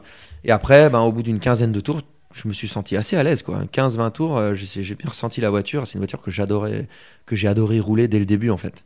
Parce que tu avais quand même l'appui aéro, les bons freins. Tu pouvais quand même attaquer un peu. C'était très sympa à rouler. hein. C'était un style de pilotage que j'aimais beaucoup. Ouais. Et c'était puissant quand même. hein. Ça, tu montais là-dedans, ça faisait du bruit, ça envoyait. Ça... C'était vraiment agréable à Ouais, conduire. à hein. Donc- suivre, c'était très bien aussi de mon côté. Ah ouais, ouais, non, j'adorais ça. Et alors le fait que ça se passe bien avec euh, Bernd, enfin ça se passe bien avec Bernd, le fait que tu sois aussi rapide que lui, Mhm. tu crois que c'est ça qui a décidé Mercedes? Voilà, allez, l'année suivante, il faut qu'on le mette euh, en, en DTM parce que t'avais pas de plan de carrière spécialement? Ah, après, à ah ce moment-là, j'avais pas de plan de carrière du Tu tout. visais la F1 peut-être ou pas? Alors, C'était euh, trop loin. En voyant le DTM, j'étais quand même impressionné par le DTM. D'accord. C'est quelque chose qui me. En tant tripes. je pense que tu devais quand même le connaître ce, ce championnat. Oui, oui, oui, bien sûr. Mais surtout en faisant la F3, j'avais, je faisais tous les week-ends. euh, Et en plus, on faisait nos stages d'entraînement physique euh, avec euh, des gens comme Bernd Schneider. parce que les- juniors Mercedes faisaient leur stage d'entraînement physique avec les pilotes les de. DTM. voilà, donc tu avais Bernd Schneider, Marcel Fessler. Albers aussi, je pense. Christian Albers, Jean Alési, Mika Hakkinen et tout ça à l'époque. hein, donc, donc c'était toujours c'était des idoles, des stars. Et bon, la F1, bien sûr, j'avais ça en- dans le collimateur et en vue, mais hum, quand j'ai eu la chance de tester des thèmes, euh, je pensais plus trop à la F1, franchement. D'accord. Et quand, et quand j'ai fait. euh, après, tu sais, ils m'ont appelé peu de temps avant Noël, ils m'ont appelé pour dire euh, voilà, écoute, euh, l'année prochaine, euh, on te prend, quoi. T'es pilote officiel. Wow. T'es pilote officiel Mercedes. Là, comment tu t'es senti là? Voilà.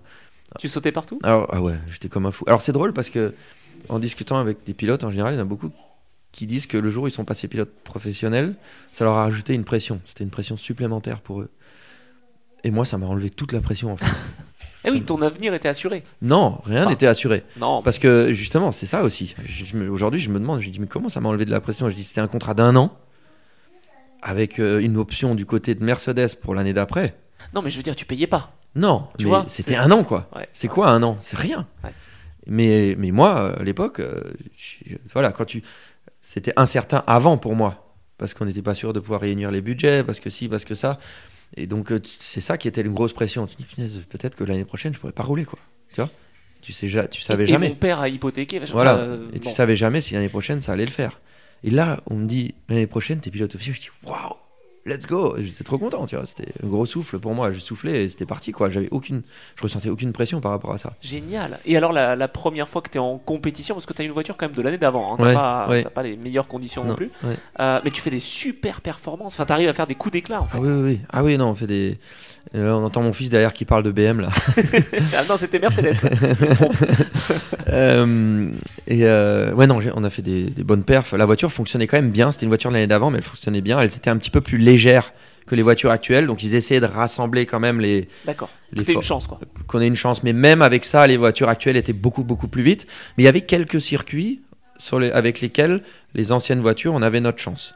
Par exemple, le Norris Ring, euh, à Istanbul. À Istanbul, ça s'est super bien passé. J'ai joué la pole générale à Et Istanbul. oui, je crois que tu fais 3 sur la grille. Je fais 3 Tu sur fais la deux grille. fois troisième dans la saison Ouais, sur la grille. ouais, ouais, c'était c'était génial. On a eu euh, on a eu des super moments euh, et j'ai eu des super souvenirs. Et grâce à cette bonne saison là, j'ai été pris dans l'équipe officielle l'année d'après quoi. Ça, c'est quand même euh, assez incroyable. Enfin, c'est évolution rapide. Je crois que tu faisais aussi des essais pour Mercedes, justement, pendant la saison, avec euh, les, les voitures du, du groupe, entre Les guillemets. voitures actuelles. Ouais. Euh, tu veux dire les voitures euh, Tu sais, euh, celles de Alési, Schneider, Ah oui oui, ça en, en un fin peu de d'année. déverminage, un peu de. En, de fin d'année. Ah, en fin, d'année. en fin d'année, euh, j'ai commencé à faire ça. Donc, t'étais quand même bien suivi par Mercedes. Ouais, ouais, ouais. En fin d'année, j'ai commencé à faire ça, des essais aussi. J'ai, j'ai été euh, en fin d'année, j'ai été dans le premier essai de développement pour la voiture 2006. Mercedes m'a emmené au premier essai de développement pour la voiture 2006, suite à la bonne saison que j'ai fait en 2005. Donc là, je me suis dit, ça commence peut-être à sentir bon. Et effectivement, euh, je me rappelle encore dans l'avion. euh, à l'époque, c'était Gerhard Ungar qui gérait tout avec Hans-Jürgen Matthäus, qui gérait l'équipage WR. Et Gerhard Ungar, d'ailleurs, j'ai encore une très très, bon, très très bonne relation avec lui. On se voit de temps en temps. euh, il est encore sur des courses. Quand moi je suis en, en- en GT3 en Italie, il a une équipe de Formule 4, donc on se côtoie. Et lui, j'étais assis à côté de lui dans l'avion pour aller à Barcelone aux essais. Et là, il me fait Bruno, j'ai une surprise pour toi l'année prochaine. J'aurai une voiture, euh, une voiture officielle de l'année. Il Waouh. me dit ça comme ça, avec son humour un peu pince sans rire comme ça. Mais attends, mais alors, t'étais même pas mis au courant. C'est-à-dire que tu, tu faisais euh, ce qu'il te demandait de faire, mais Ah oui, oui, oui. Il me dit viens au test. Il me 2006, dit viens, on va au test à Barcelone. Euh, on va tester, on va faire un test. Et dans l'avion, en y allant, il me dit ça. waouh. Là, ça a dû te, Ouais, pareil, te ouais, rassurer. ouais, j'étais content, trop content. T'as quand même remplacé Jean Alési, je crois. Du coup, par, Du par coup, effet oui. de. Du coup, oui. Et je crois aussi, euh, je crois qu'il y a Gary Paffett aussi à l'époque qui est parti parce qu'il pensait pouvoir devenir pilote McLaren, il me Ah, semble. Formule 1, t'as raison. C'est vrai. De- il était pilote d'essai. 2005, Il était ouais, champion 2005 et il était pilote d'essai Oui, F1. tout à fait. Et il, était, il est devenu troisième pilote pour 2006. C'est vrai. Et donc, pour ça, il est parti. Donc, euh, ça s'est fait comme ça aussi, quoi. Ah ouais. Et donc, du coup, t'étais quand même euh, bah, avec HWA, donc l'équipe euh, bah, de référence quoi, euh, pour, euh, pour Mercedes. Ouais. Euh, équipier quand même Mika Hakkinen. Ouais, Ça, c'est quand même dingue. c'est génial. Et t'es le pilote le plus victorieux de la saison, Ouais, avec 4 quatre victoires. victoires. Et tu finis la vice-champion. Ouais, et je, je passe à côté du titre en fait parce que j'ai crevé un pneu à la première course à Hockenheim en course. Tu- non, mais tu, tu te rendais compte à ce moment-là? Non. T'es derrière Bernd Schneider, quoi. Ouais, je me rendais pas compte du tout. Là, j'imagine qu'ils sont heureux comme tout. Ah ouais, ouais, c'était génial. C'était c'était super. T'as senti que là, ça, ça a été quand même un des déclics où là, vraiment, on a compris qui était Bruno Spengler? J'en sais rien, faudrait que tu leur demandes. je, je sais pas. Faudrait que tu leur demandes. Non, c'était gros niveau, hein, là, Ouais. le DTM. Et là, tout de suite, ça t'a rassuré. Tu t'es dit, bon, bah, c'est, j'ai un peu assuré quand même, euh, voilà, au moins à moyen terme, euh, ma carrière ou pas? Hum, Ou tout est rejoué chaque année? Non, tout est quand même rejoué chaque année. Mais intérieurement, tu penses pas vraiment à si c'est assuré à moyen terme ou à long Oui, oui, terme ou tu pas. fais ton boulot. tu fais ton job et un peu plus tard, il y a des contrats un peu plus longs qui sont arrivés, contrats de deux ans ou contrats de trois ans. Euh, je peux pas dire quand exactement et je Hmm. peux pas dire qui exactement me les a donnés non plus. Qu'il y a des, des choses qui restent un peu, Bien sûr. un petit peu secrètes, mais voilà. Après, ça a amené des choses comme ça, grâce aux, aux victoires, grâce au, au succès qu'on a eu et toutes ces choses-là. Et on a eu des super années avec Mercedes, euh, toutes ces victoires, tous les. Voilà, ils avaient aussi un, un sens du professionnalisme et de la fête Ah oui que voilà, quand on avait une victoire tous ensemble, c'était euh, c'était pour nous c'était c'était une grosse fête après le dimanche soir tous en- tout le monde ensemble quoi, c'était génial. Une saison quand même qui se passe globalement très très bien, donc vice-champion. Et là, pour, euh, pour 2007, tu continues donc en DTM, toujours avec euh, l'équipe officielle. Et tu as comme manager Didier Coton, c'est ça? À cette Oui, c'est vrai. Ouais ouais ouais, c'est vrai. On a j'ai travaillé avec Didier Coton qui connaît bien Mika Hakkinen notamment. et, et- oui oui, on avait un très bon contact. Moi j'ai toujours eu un très bon contact avec Mika, j'adore Mika. C'est quelqu'un d'extraordinaire et c'est par c'est par Mika justement que que j'ai travaillé avec Didier à l'époque. D'accord. Parce qu'en fait, euh, Mika Hakkinen, c'était quand même l'adversaire de Michael Schumacher. Donc finalement, euh, tu te retrouves avec euh, l'adversaire du pilote qui t'a pas mal vrai. marqué. Mais j'ai j'ai toujours, toujours aimé déjà Mika, c'est quelqu'un qui a un talent incroyable. Il, est- pff, il était rapide, rapide, rapide à n'en plus finir. Et puis tellement gentil, tellement agréable, tellement drôle. C'est quelqu'un de drôle. On rigole, on a rigolé avec lui tellement. C'était c'est génial. J'adore Mika. Donc vraiment une, une bonne année où tu as partagé euh, bah, l'équipe avec lui. Et tu fais des tests en simulateur en F1 Mm. avec McLaren. Ouais, ça aussi c'est hum, une histoire qui aurait pu très très bien se finir. Enfin, milieu 2007, j'ai commencé à faire des tests euh, dans, dans le simulateur de McLaren. Ouais. des tests qui se sont très très bien passés. Et à l'époque, pour 2008, il était question que David Richards avec ProDrive fasse une écurie qui s'appelle Mercedes Junior. Et là, c'est quoi Ça aurait été pas fait et toi? Non, je pense que ça aurait été Pedro de la Rosa et moi. D'accord. Parce que Pedro de la Rosa, ça aurait été l'expérimenté. Et euh, voilà, vu les tests en simulateur, vu ce qui s'était passé et tout ça, j'avais une très très bonne chance d'y aller avec lui, avec Pedro de la Rosa. Parce que lui, c'était le pilote d'essai McLaren aussi depuis longtemps. Il a même fait des courses en 2006. Voilà, quelqu'un qui est très expérimenté et très bon aussi dans les développements et tout ça. Donc ça aurait été juste parfait, quoi. De, on aurait été une bonne combinaison. Et malheureusement, l'équipe n'a jamais vu le jour. Ok, mais c'était quand même dans les petits papiers de McLaren. Ouais, là, tu t'es Alors de McLaren, je sais pas, mais pour ce projet-là, je pense que j'étais, j'avais une bonne, une vraie chance. Ok, ok. Et ça s'est jamais vraiment fait? Non, non. Je pense que quand ce train-là est passé, après c'était compliqué parce que après il y a des gens comme Hamilton qui sont arrivés. Entre guillemets, le train était un une fois que ça, ça s'est pas fait, le train était un petit peu passé et après, bah, voilà, il était hors de question. Enfin, impossible de toute façon de rentrer en F1 avec des budgets. Ça, c'était même pas pensable pour moi. Donc, euh, donc voilà, c'était ou par ce biais-là ou pas, quoi. T'avais pas une autre chance quand même quand euh, Di Resta lui est passé chez Force India et il pensait pas à toi 2010-11 Ça, c'était. Écoute, je. Non, t'as pas, pas su vraiment. Non, je sais pas. Et je crois qu'à cette époque-là, peut-être on avait envie de me garder en DTM. Je, voilà, je peux seulement te dire mon ressenti. Hein. Mais euh, après, je regrette rien du tout. Euh. Non, non. Bah, tu étais proche de la F1, quoi. Voilà. Ouais, là, je pense que tu sais, ça se joue à rien, ce genre de choses. Ou alors, ou alors euh, voilà, il y a des gens qui ont énormément d'argent, ils y vont et voilà, ça fonctionne. Mais quand c'est avec une opportunité ou un constructeur, ça se joue à rien. Et moi, ça en 2007, là, ça s'est joué à, à ça, quoi. T'aurais pas pu trouver des budgets avec le Canada, justement, choses comme ça? Non, c'était impossible. Non, impossible. Ok, ok. Donc tu restes en, DTM. Donc, et alors, ça aussi, je, justement, c'est un point qui est important de, de, de, dire, mais franchement, je préférais faire 15 ans de DTM dans une équipe, dans des équipes où je peux me battre pour des championnats, gagner des courses, que d'aller en F1 avec des, avec des budgets introuvables. Et même en trouvant un budget, se retrouver dans une équipe qui finit toujours 15e. Euh, Et encore, hein, c'est quand c'est bien ça, 15e. c'est bien, donc non. Franchement, les années de DTM, je regrette pour rien au monde. J'ai passé un, temps incroyable là-bas. C'était, j'ai conduit les meilleurs DTM qui soient, qui soient faites. J'ai traversé, je pense, euh, je, suis super fier d'avoir traversé la meilleure époque du DTM. C'est clair. Bah, tu as, joué aux avant-postes en fait dans cette euh, meilleure période. J'ai pris tellement de, Enfin, ça a marqué, ça a marqué ma vie, quoi. Mais ouais. cette époque. ça m'a marqué aussi. DTM, euh, c'est ma vie en fait. Le DTM, c'était, ça toujours, euh, c'était ma vie, quoi. Et ça t'allait de faire que 10 courses finalement dans l'année? En fait, c'était comme tu dis que 10 courses, mais c'était tellement intense. Tu vois, c'était le DTM. Euh, c'était comme une course de F1 à l'époque. Il hein. fallait voir le public qui venait. Il y avait même des fois, à Hockenheim, des fois, il y avait plus de monde qui venait voir le DTM qui venait voir les courses de F1. C'était incroyable.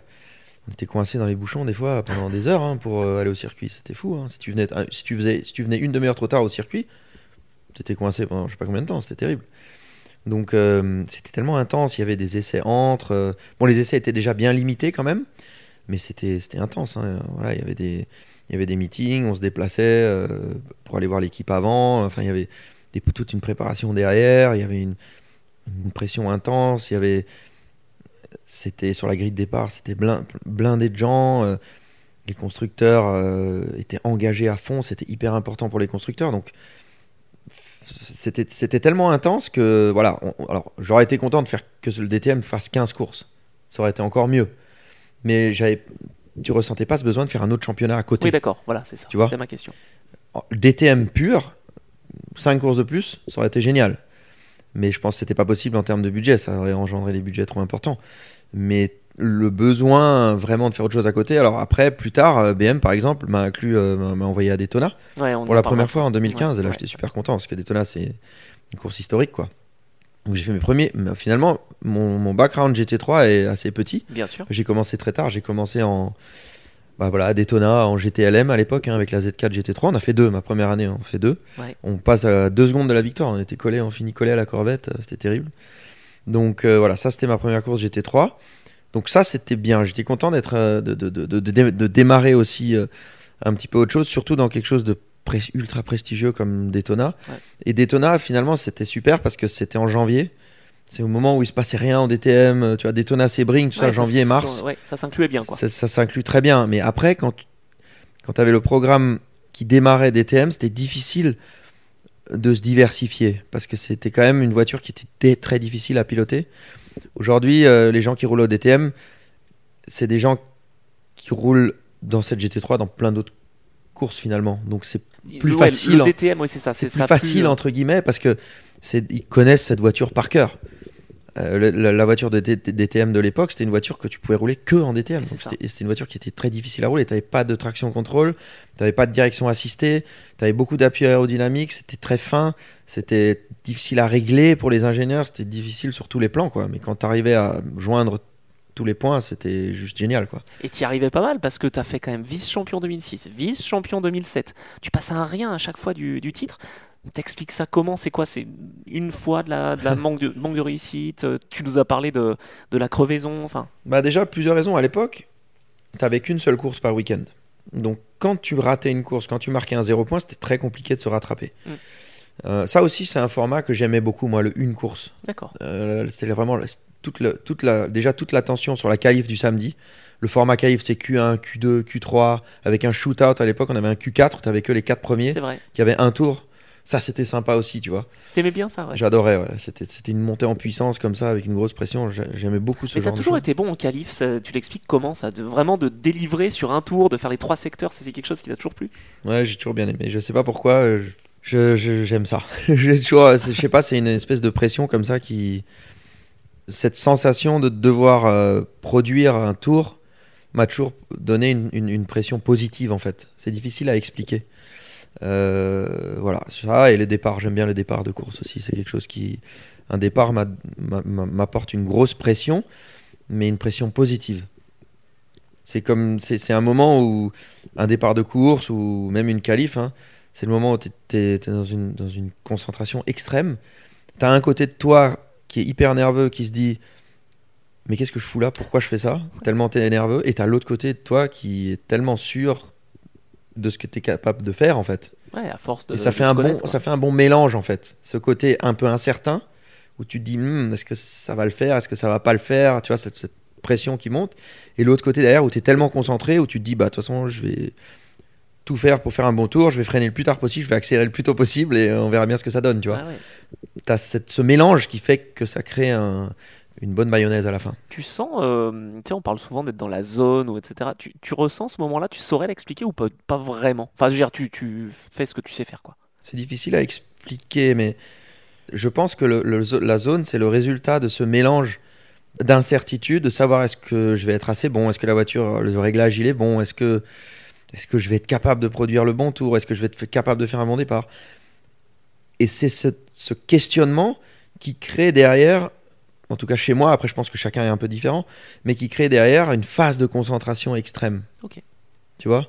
Et cette phase de concentration extrême, quand tu es dedans, tu fais des choses que tu tu t'en rends pas vraiment compte en fait. Tu vois, tu vas faire une glissade, tu vas faire une glissade dans une courbe, euh, T'anticipes la glissade. tu vas anticiper la glissade, tu vas faire un départ, euh, tu vas faire un départ de fou, tu vois les lumières elles s'éteignent, tu as l'impression de savoir quand elles vont s'éteindre en fait les lumières au départ des fois, tu vois. Elles s'éteignent mais tu t'en rends pas compte qu'elles s'éteignent, tu as l'impression que tu le sais. C'est là qu'elles vont s'éteindre, paf, elles s'éteignent, tu réagis tellement vite et hop, tu fais un départ de fou quoi, tu vois. Tout ça voilà, c'est ça qui se passe. Et ça, t'as vécu ça pendant des, des années en, en DTM. Je continue de le vivre. Et tu continues de le vivre, effectivement. Euh, quand même, euh, DTM, donc, euh, bah, tu fais toujours, toujours des, des places d'honneur. Je veux dire, franchement, vice-champion, 3e, 4e, 5e au pire en 2008. Et là, il y a un nouveau constructeur, enfin manufacturier, qui arrive en 2011. Tu fais quand même toujours 3e. Euh, moi, je voulais revenir quand même sur, sur ces années-là, quoi, 2010-2011, avant le changement de réglementation qui refont finalement le DTM. C'est, euh, ce sont des saisons que tu, que tu as appréciées. Comment T'as encore raté le titre de très très peu en 2010. Ça s'est joué à Shanghai, ça s'est joué à rien. Ouais, ouais. Alors 2010, j'ai un goût amer quand même. Et je me doute. parce que ça s'est joué à. On va dire, tous les autres, voilà, je, je, vois, je vois pas trop À part la crevaison. qu'est-ce que j'aurais pu faire de différent. Ouais, alors la crevaison, et puis surtout en 2007, j'ai eu euh, deux pannes de direction assistée qui m'ont coûté deux courses, quoi. Donc là aussi, euh, sur 10. euh, ouais, ça fait mal. Euh, et encore une fois, il n'y a qu'une course par week-end. Donc pour rattraper les points, c'est chaud. Donc ça, ouais, ça c'était sûr que c'était décevant, mais c'est des, voilà, c'est des casses mécaniques, ça arrive dans la course auto. Et en 2010 à Shanghai, C'était le circuit urbain. c'est le circuit urbain de Shanghai. Et en fait, en qualif, j'ai fait une petite erreur, j'ai bloqué la roue, un virage, et j'ai tapé le mur. Et et donc, bon, c'est un circuit qui double pas, donc je me retrouve loin. Et euh, mes rivaux au championnat, eux, ils- je crois, ils se qualifient dans les deux premières lignes. Donc là, ça se passe pas trop bien. Et le deuxième problème, c'est que hum, parce que le circuit était dangereux à l'époque, le, le- le règlement, enfin le, le DTM, ils ont décidé les premiers tours de course sous, sous drapeau jaune. Donc interdiction de dépasser quoi. Donc je me retrouve dans les seuls tours où tu peux dépasser, c'est interdit de dépasser. Donc en fait cette petite erreur en qualif m'a du coup coûté hyper cher et donc du coup bah, j'ai perdu le championnat sur ça quoi. Je comprends mieux. D'accord. Euh, oui, je voulais te parler de 2011 avec euh, Dunlop qui s'en va et donc Hankook qui arrive. Est-ce que ça a changé quelque chose ou pas? Pas vraiment sur les résultats en tout cas. Non, pas vraiment. euh, c'était intéressant. En fait, c'était hyper intéressant parce que de travailler avec un nouveau euh, constructeur de pneus ou manufacturier de pneus, ça c'était intéressant. Des nouvelles sensations, les voitures se comportent un peu différemment, il faut chercher un peu dans les réglages différemment, il y a des choses à faire, il y a un petit peu plus de tests hivernaux pour comprendre les pneus et tout ça, donc ça c'était intéressant. Parce que Dunlop finalement ça faisait des années qu'ils étaient en DTM et ça faisait des années qu'on les connaissait, donc là avoir des nouveaux pneus c'était intéressant mais on a pu s'adapter assez vite et voilà, ça a ramené, mais ça a ramené du piment quand même, c'était intéressant. Ah, bon, ça va. Et alors là, le piment que tu vas avoir pour 2012, c'est encore, euh, encore différent. Bon, nouveau constructeur qui arrive, enfin qui revient depuis 94, BMW. Toi, tu es chez Mercedes depuis 2005, on le sait, enfin même avant en tant que junior.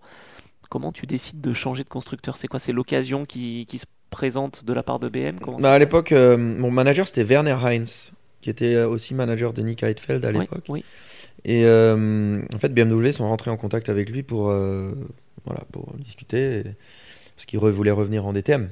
Pour moi, ce qui était intéressant de passer chez une marque comme BMW, de faire le changement, c'était de ramener mon expérience Oui.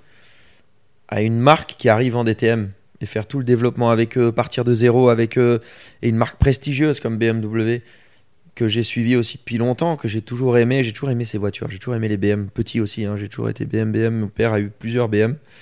Donc j'ai toujours adoré Ah, BMW. donc ça, ça a peut-être joué. D'accord. Euh, donc il y a ces deux paramètres. Il y a le paramètre d'amener mon expérience avec une nouvelle équipe qui arrive en DTM dans une discipline que je connais et que j'adore. Et le deuxième paramètre, c'est pas avec n'importe quelle marque que j'aurais fait ça non plus, tu vois.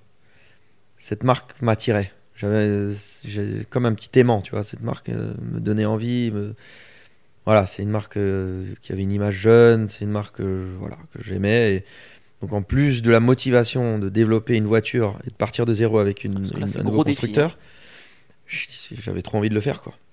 Et en plus, BMW me proposait des choses vraiment très intéressantes. Et donc je suis parti. Que DTM, hein, il n'y avait pas d'idée de, Non, faire d'autres courses. pas du tout. Ouais, ouais. C'était dans un premier temps, c'était vraiment que DTM.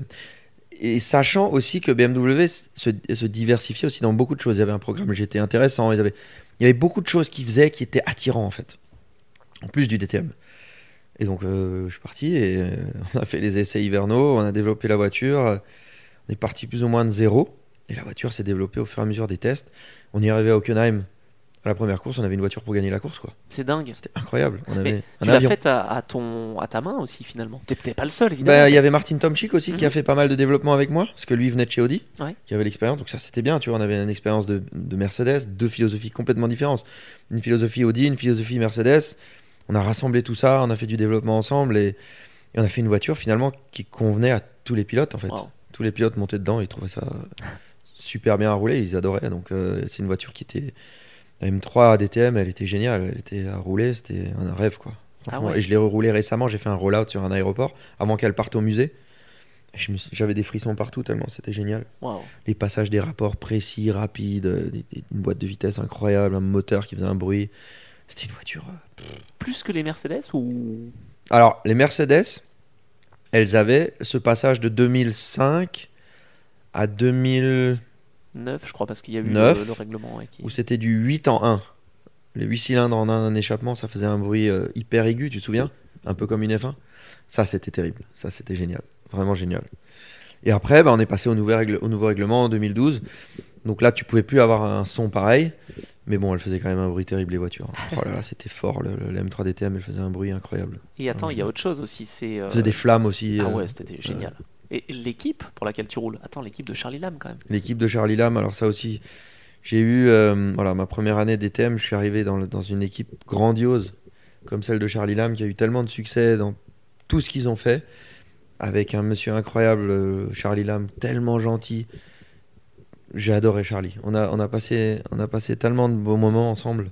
C'était euh, gagner le championnat avec lui, son équipe, c'était terrible. Et franchement, un constructeur comme BMW, une équipe comme Schnitzer, arriver dans un championnat comme le DTM, avec, contre des constructeurs et des équipes qui ont l'expérience des 15 années précédentes, gagner tout de suite, c'est un truc, c'est pas pensable. Non mais c'est dingue, c'est ce que tu euh, jamais réussi à faire avec Mercedes, tu Ouais. le fais dès la première saison quoi. Quand on est arrivé, notre but, le but, c'était de faire quelques podiums.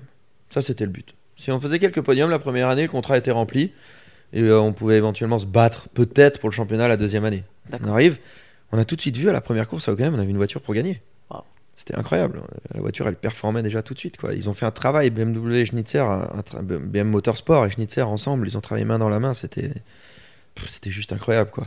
C'était, Et là, tu as compris que euh, ça allait peut-être être une saison de rêve. Quand est-ce que tu comprends quand même que ça peut bien se goupiller hein, cette Bah déjà, j'ai tout de suite à la première course à Hockenheim, quand j'ai Ouais, vu la, performance de la voiture, je dis c'est pas possible, la voiture elle marche, elle marche, mais incroyable quoi. C'était une Ok, voiture. euh, Donc assez rapidement quoi. Donc euh, assez rapidement, euh, on s'est rendu compte. Bon, il y avait des courses qui nous réussi- Il y avait des courses où la Mercedes était un peu plus performante. Il y avait des courses où nous on était un peu mieux. Tu vois, finalement dans la globalité du championnat, Mercedes ils avaient construit aussi une voiture très très rapide. Je dirais Audi cette année-là, peut-être c'était un peu plus dur pour eux, mais Mercedes avait construit une voiture euh, qui était ultra rapide sur tous les circuits en fait. Nous, il y avait des circuits qui, on est- qui nous réussissaient très bien. On avait peut-être un ou deux circuits un peu plus compliqués.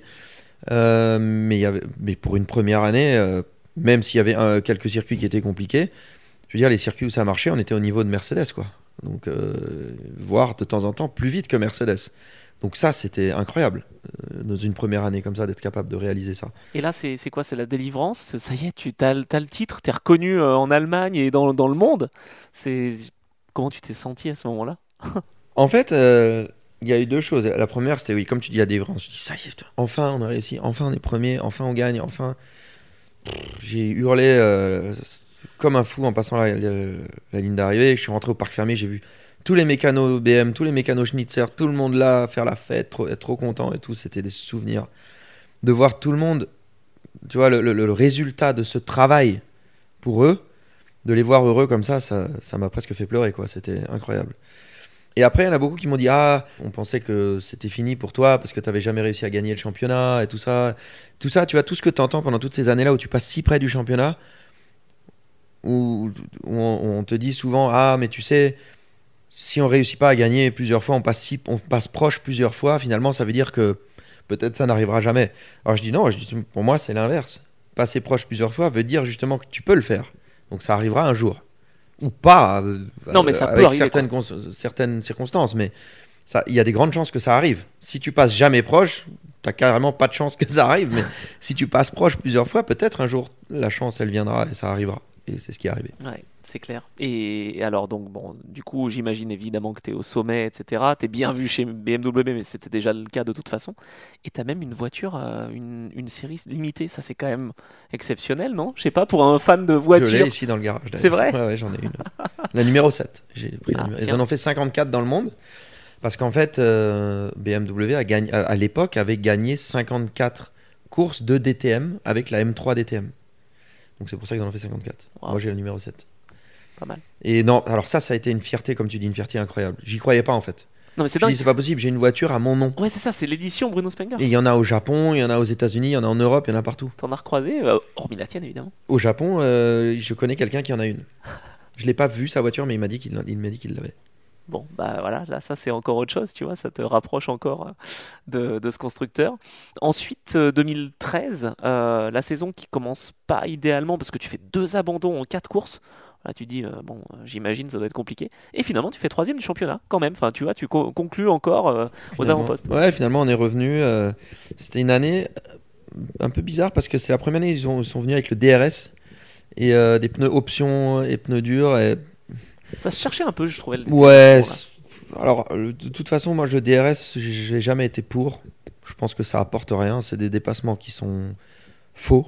Et surtout, si, si t'as pas la voiture pour, je veux dire, c'est une aide pour l'autre et finalement après il va te bloquer. Bah, en fait, le problème, c'est que du coup, euh, le DRS, ça permettait à des gens de faire des attaques suicidaires dans les premiers tours de course et qui, des fois, euh, voilà, pouvaient juste détruire ta course, mais n'ont pas le rythme en course après, plus tard, quoi. Donc, ouais, je, je trouvais ça, j'ai toujours trouvé ça un peu moyen. Le DRS, c'était un peu dommage de, de, de ramener ça. C'était pas une valeur ajoutée du tout, en fait. Mhm. Euh, donc voilà, Bon, ça, c'est comme ça. hein. On s'est adapté finalement. oui, On s'est adapté et comme tu dis, euh, on a fini par remonter dans le championnat pour finir 3. Je me battais pour le championnat pendant quelques temps encore. Et puis, euh, et puis voilà, ça s'est fini troisième, qui était plutôt correct. Quoi. T'as eu, euh, comment dire, une, une période de doute un petit peu à ce moment-là ou pas, pas spécialement Là, après 2013, je veux dire, 2014, tu sens que ça s'embraye pas forcément bien C'est? Non, une période de doute, non. Euh, De frustration, oui. d'accord.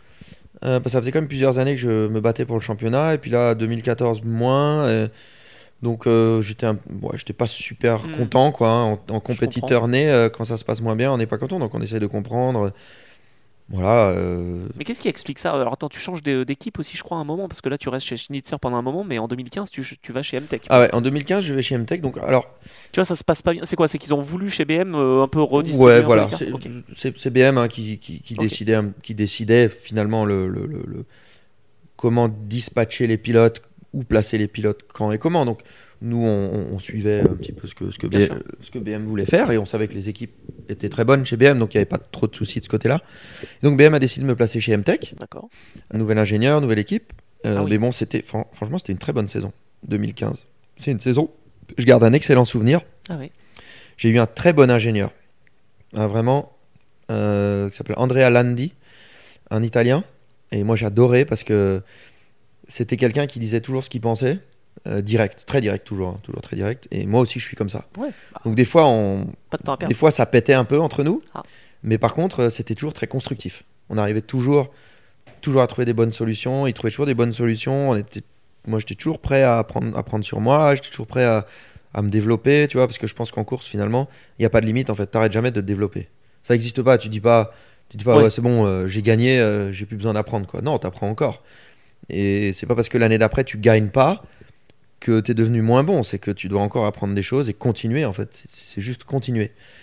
Et ça, on a super bien bossé et je me suis battu pour le championnat avec Pascal Verlaine, qui lui à l'époque, je m'en rappelle, ses coéquipiers, il faisait tout pour le faire gagner dès la première course. Ça, je voulais y revenir aussi. Ce côté politique du DTM, ça t'a. T'as réussi à naviguer à travers ça? Parce que même toi, t'as as aidé Gary Paffett, je crois, en 2005 déjà. Enfin, Écoute, il y a eu des moments compliqués, il y a eu des moments il fallait faire avec. oui, c'est ça. De toute façon, t'étais là. Il fallait faire avec. euh, Il y a des choses que j'ai pas compris, comme par exemple l'histoire de Pascal ça C'était particulier parce que ils ont, tout, ils ont tout fait pour lui dès la première course en fait. Ouais. Et donc euh, tu peux comprendre quand à deux courses de la fin, il y en a un qui a plus de points que les autres, que tout le monde. Bien sûr.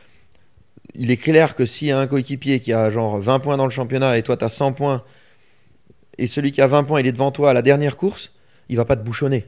Ouais. C'est logique. Je veux dire, même le- le- le- le, Oui, en tant que coéquipier toi-même, ça devrait te passer, ça doit te passer à traverser l'esprit. Ta saison s'est mal passée, tu es devant celui qui joue le championnat, tu vas pas le bloquer. Tu vas t'arranger pour que ça se passe bien pour lui parce que la marque elle peut gagner. oui, non, ça, je suis C'est la d'accord. fin du championnat, de toute façon, tu joues plus rien. Est-ce que t'es équipier si tu aides euh, Schnitzer alors que t'es chez MTech Tu vois, à un moment, euh, c'est facile aussi. Donc ça veut dire qu'il y a 8 voitures, quoi. Enfin, je sais pas, moi, c'est ça qui me Ouais, dérangeait mais tu- aussi. c'est la même marque. Ouais, Tu, roules pour la même marque, tu vois. Ouais. Donc, euh, non, je, je pense quand même que ça, faut avoir un petit peu de bon sens aussi. Mais par contre, il y a eu des moments compliqués où, comme cette année-là en 2015, tu vois, nous, tous les points que j'ai que j'ai eu en 2015, c'était à la force de la bagarre, quoi. Il y a personne qui a levé le pied pour me laisser passer. Il y a personne qui m'a donné le DRS pour que j'ai le DRS. C'était le travail de l'équipe Mm. pour faire une bonne voiture, le travail de l'ingénieur, le travail de mes mécanos. On a, j'ai fait des bonnes courses. euh, voilà, on a, j'ai accumulé beaucoup de points sur la saison. Ça a été le travail, tout ce travail-là qui a fait que Ouais, mais il n'y a ça- pas eu, euh, personne m'a laissé passer ou il n'y a pas eu de choses comme ça quoi. Et je me suis battu quand même avec Verline qui oui. lui a eu tout ça jusqu'à deux courses de la fin, je me battais avec lui pour le championnat. Donc, euh, Exactement. donc voilà. Donc finalement, je suis content de cette saison. On a fait six podiums, je crois. Ouais, Cette saison Euh, attends, ouais, c'est ça, 6 podiums, une pole, ouais. Donc euh, c'était super. Équipier avec Timo Glock. Ouais, c'était une très bonne saison. Ouais, ça j'imagine. Et puis donc, comme tu le disais, saison aussi où finalement tu as des portes ouvertes pour faire d'autres choses. Et donc, bah, notamment, euh, rouler au- voilà, aux États-Unis. Ouais, c'était bien. Ça a été mon début de GT aussi. Ouais. Ça t'a fait progresser justement, ça te découvrir autre chose aussi. Bien sûr, ah ouais, bien sûr, parce que le TM finalement, t'es es formaté toujours pour faire du sprint et, l'endurance c'est complètement différent parce que tu dois t'appuyer sur quelqu'un d'autre un petit peu aussi. Les autres, tes coéquipiers s'appuient aussi sur toi, donc la pression est différente. Tu vois, tu as une pression qui est complètement différente. Moi, j'aime bien la pression où tu es sur la grille de départ, tu es seul, tu as toute cette pression sur tes épaules et tout, j'ai toujours aimé ça. Et quand je suis arrivé finalement en endurance, je ressentais une pression plus grande en fait. Parce que tu te dis, bah merde, euh, C'est pas que pour toi, quoi. bah ouais, si ça foire, euh, c'est pour les autres aussi quoi. Donc tu te dis, voilà, euh, la voiture elle est par exemple en première position ou en deuxième, c'est à ton tour.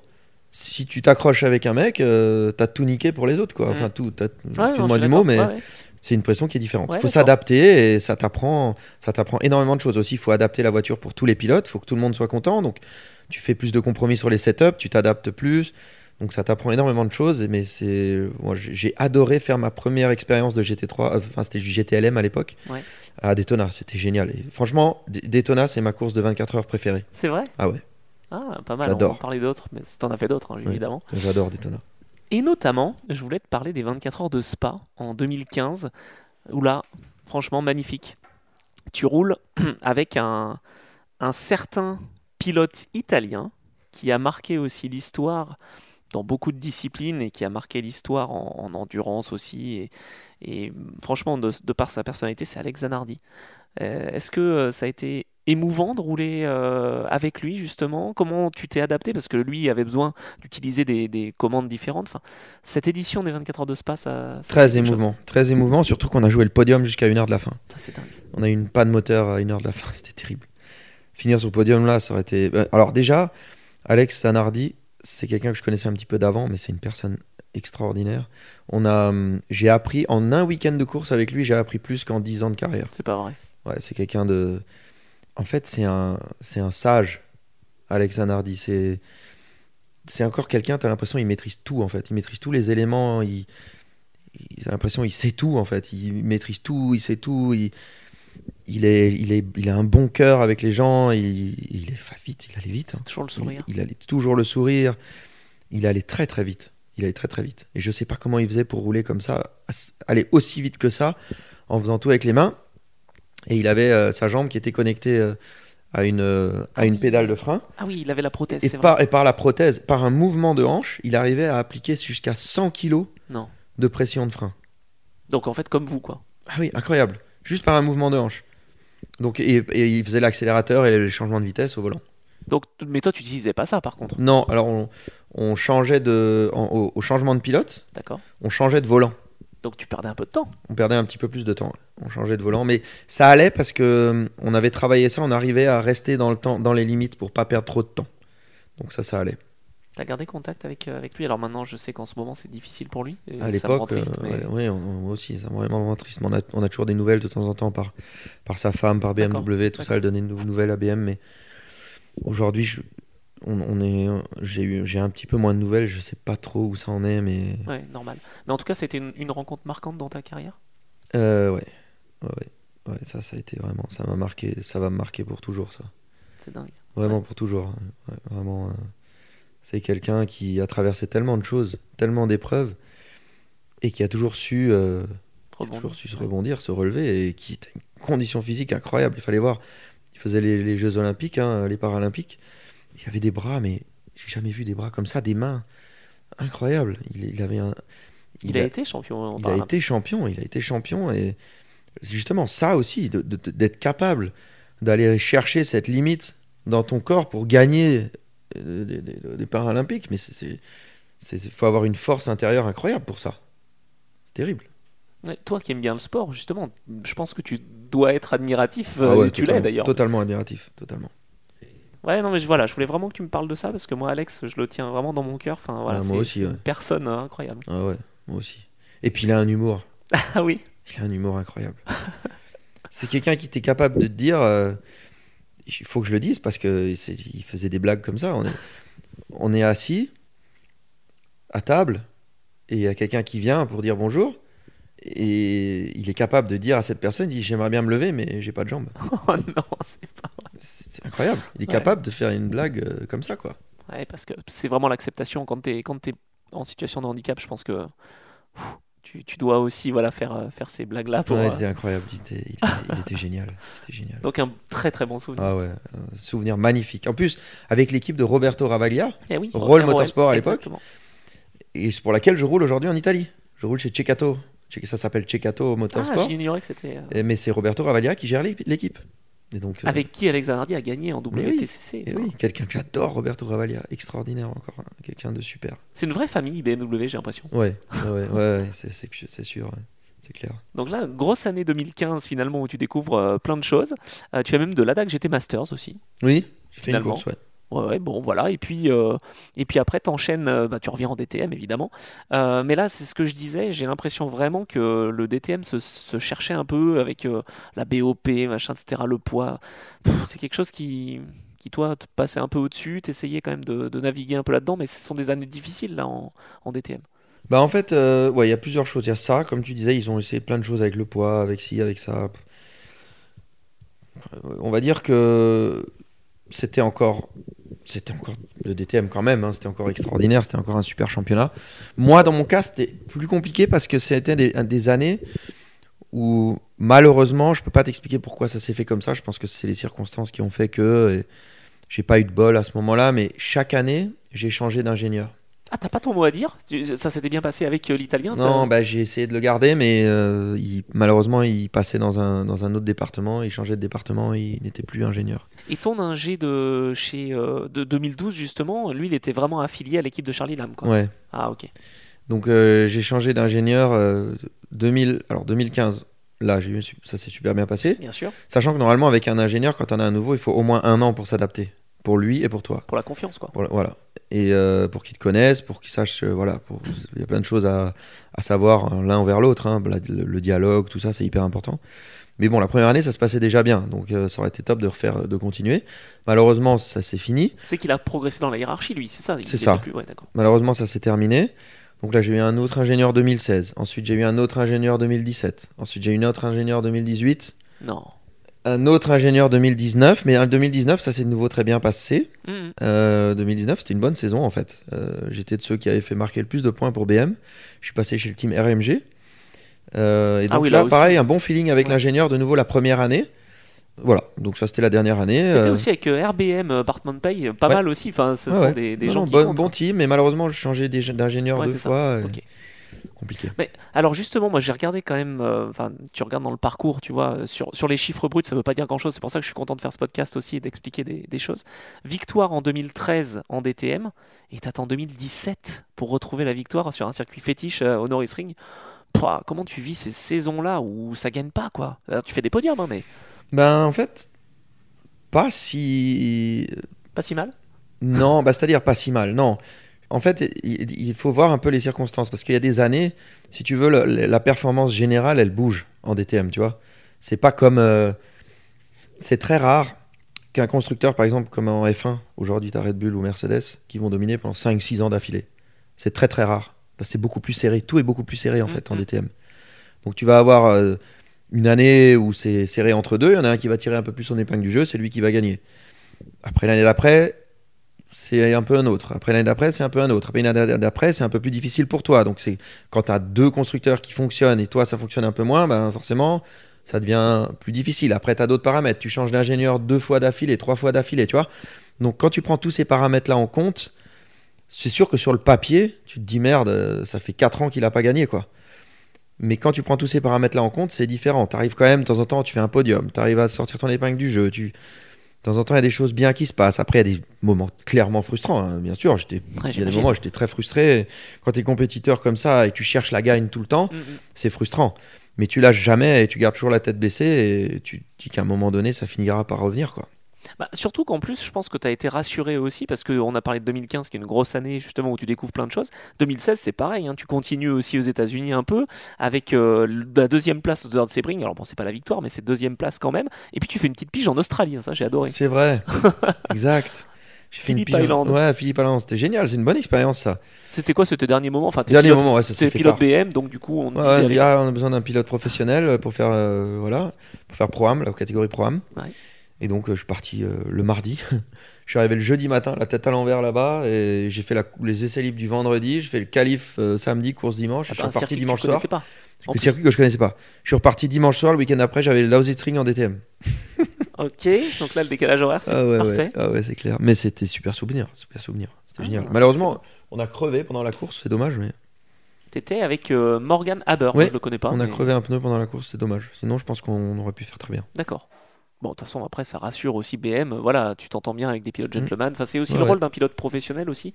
Finalement, maintenant, dans cette Il faut génération, savoir faire, il faut faire plein de choses. c'est ça. Ouais, il faut faire plein de choses. euh, Il y, a, il y a plein de choses à faire, c'est différent. C'est une époque qui est différente. Il y a, il y a plein de choses à faire pour s'éclater quand même. Il y a plein de choses à faire où il y a de la compétition est bonne. Il y a beaucoup de bons pilotes. Il y a, il y a beaucoup de choses intéressantes à faire. Ouais.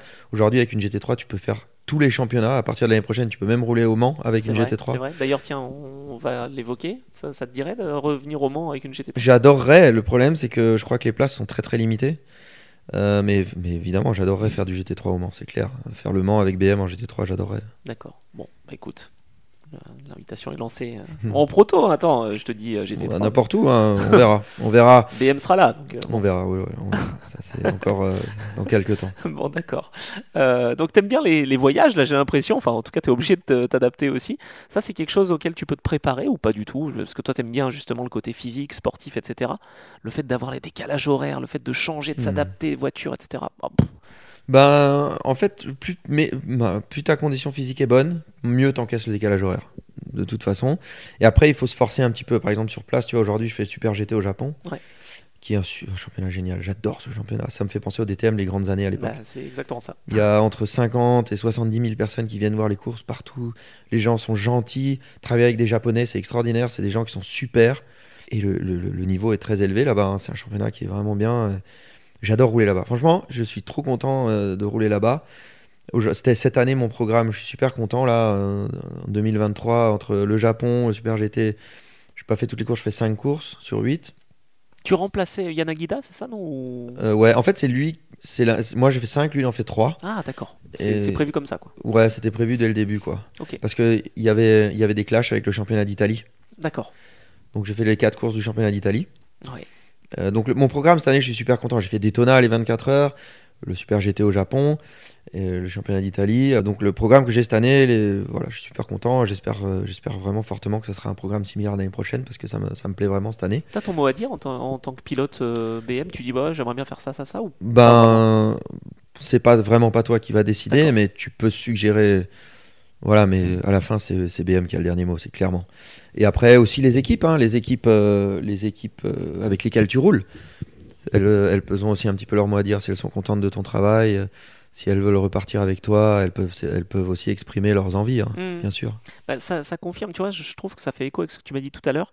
Tu es très fidèle en fait. Et tu as roulé beaucoup avec Mercedes, tu roules avec BM et ça se passe globalement très bien avec eux. Donc c'est, tu sens quand même que c'est ce petit plus aussi. Et il faut être bon au volant, évidemment.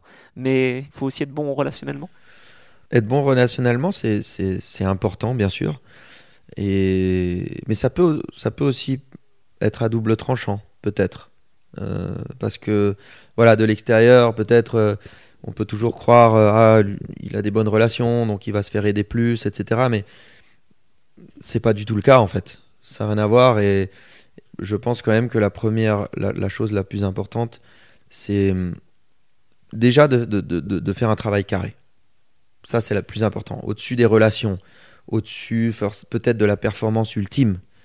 Ce qui est important, c'est d'être carré avec les gens, de faire un travail carré et de montrer que tu es quelqu'un de confiance. De montrer que tu as envie de développer une marque, tu as envie d'aller avec la marque, tu as envie tu as envie de d'améliorer avec la marque. Et de montrer aussi que toi, tu as envie de te développer, de montrer que tu as envie de travailler et de continuer de travailler. Je pense que ça, c'est important. D'être tout simplement entier sur ton travail. Ça, c'est pour moi, ça, c'est la chose la plus importante. voilà, quand tu vas sur une course, bah, tu te donnes à 110%. Quand tu vas sur une journée d'essai de développement, aussi cette année, je- je- je fais beaucoup de développement pour la nouvelle M4 GT3 Evo, le pack Evo qui va sortir en 2025. Donc je fais beaucoup de développement avec BMW pour ça. J'adore faire du développement. Donc d'être à 110% sur un essai de développement, d'être à 110% dans les, dans les débriefings avec les ingénieurs, d'être à 110% dans tout ce que tu fais pour améliorer, pour chercher plus de performance, pour, euh, voilà, pour être meilleur, pour tout ça. Et je pense que ça, c'est vraiment la chose la plus importante. Et c'est ce que j'essaye de faire tout le temps. Moi, je fais le, le parallèle avec ce qui s'est passé aussi pendant le confinement. Tu t'es donné à fond dans le sim racing. Alors ça, c'est quand même aussi exceptionnel. C'est vraiment, t'es impliqué et tu le fais bien, quoi. C'est vrai, et, et- et je suis tombé amoureux de ça. Enfin, je suis devenu T'en faisais pas avant? Pas du tout. je suis devenu complètement fou de ça pendant le, pendant la, la- la- la- le Covid. Là. Parce que BMW a pris la décision de me mettre en IMSA Mhm. pour 2020. En fait, euh, avec le Covid, donc toutes les courses d'abord annulées et après repoussées à partir de juillet. Donc de mars ça. à juillet, Il y avait rien. tout s'est fait sur le IMSA a décidé de faire un championnat sur iRacing en simulateur. Et tu le gagnes. Et donc je gagne le championnat. Et on a, j'ai passé des heures, des heures, tu t'imagines même pas les heures d'entraînement. Je me levais le matin à 7 heures, je faisais 5 heures d'entraînement dans mon simulateur, je reprenais à 14 heures, je continuais jusqu'au soir. Des fois, je passais des heures encore ju- ju- jusqu'à minuit, hein, j'arrêtais plus. Mais attends, mais c'était pire finalement qu'une journée de roulage oui, oui, oui, classique. bien sûr.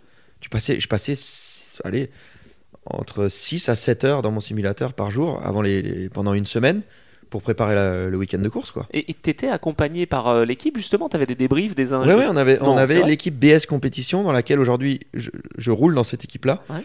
On a gagné les 24 heures du Nürburgring l'année dernière sur iRacing à 4 pilotes. Euh, et j'ai gagné le IMSA Pro Series, euh, tout ça. Donc euh, avec cette équipe-là, qui à l'époque était en train de se développer, est devenue l'équipe officielle BMW pour le sim racing. Donc aujourd'hui, je suis ambassadeur BMW pour le sim racing avec l'équipe BS Compétition. Et donc c'est cette équipe-là qui nous a épaulés à l'époque. On avait des débriefings avec des ingénieurs et tout ça. On avait des ingénieurs qui nous calculaient les consommations d'essence pour la stratégie et tout ça. C'était ultra précis, Ah ultra ouais. bien fait. Et donc euh, C'est une bonne génial. plateforme, hein, cela dit. Ah ouais, c'est super iRacing. Je suis fan. Franchement, j'adore. En ce moment, j'ai pas le temps. Ça fait trois mois que j'ai pas touché. Mais dès que je reprends là, dès que la saison, en fait, que je reprends, dès que la saison, dès que la saison euh, Oui, réelle, Bon, les courses, bon. non mais dès que la saison réelle se calme, je vais m'y remettre à fond. hein. Et j'ai même mis des copains à moi au sim racing. Ils ont acheté des simulateurs et tout. hein. Par mois, je fais des courses avec eux, un peu en pro am entre guillemets, parce Ouais. qu'on, voilà, ils vont deux secondes moins vite que moi. Uh-huh. Mais on fait des courses comme ça ensemble et on, on gagne des courses de temps en temps comme ça pour rigoler, juste pour rigoler. Je le fais aussi dans mes des moments pour en activité comme ça pour rigoler avec des copains à moi qui roulent moins vite. Voilà, ça me fait un petit challenge. Je lui fais faire le calife, la qualif. Et, euh, et le départ de course, on se retrouve loin derrière et après je re- remonte petit à petit et ça m'éclate quoi, j'adore. Je Ah, fais des petits mal. challenges comme ça et, et mes copains ils aiment bien. Des fois ils sont ultra stressés, ils sont ultra nerveux. Je leur dis mais relax, c'est pas grave.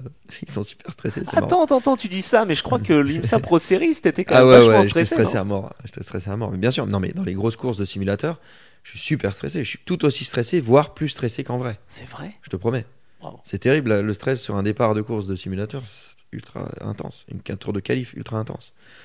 Donc euh, non, j'adore ça. Donc je suis ambassadeur sim racing Mhm. et aussi je suis ambassadeur pour BMW classique. Ah, pas mal aussi. L'année dernière, j'ai fait des courses euh, BMW classique. Donc avec des voitures qui ont marqué l'histoire. Voilà. Et Comme ça, la, ça super la Super Tourisme de chez BM, la E36. peut- La quoi, 94, c'est ça? Avec Schnitzer classique. Ah ouais.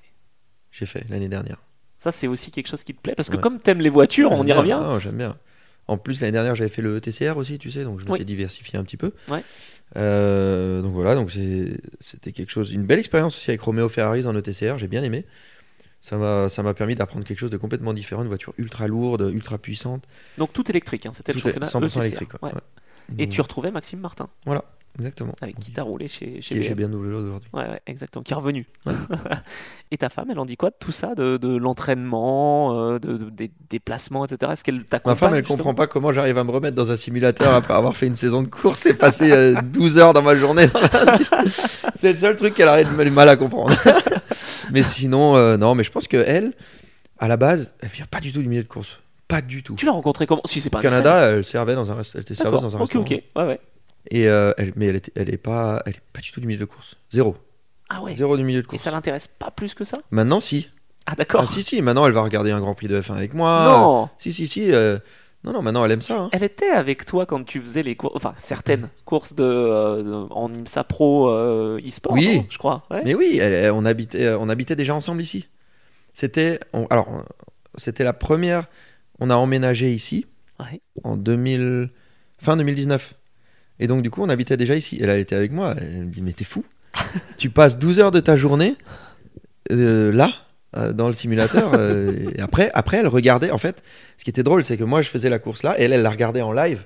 Et les courses, c'était à minuit le soir, parce qu'ils voulaient, heure des États-Unis, 18 heures Ah oui. pour que ce soit prime, tu sais, prime time pour Ouais, regarder.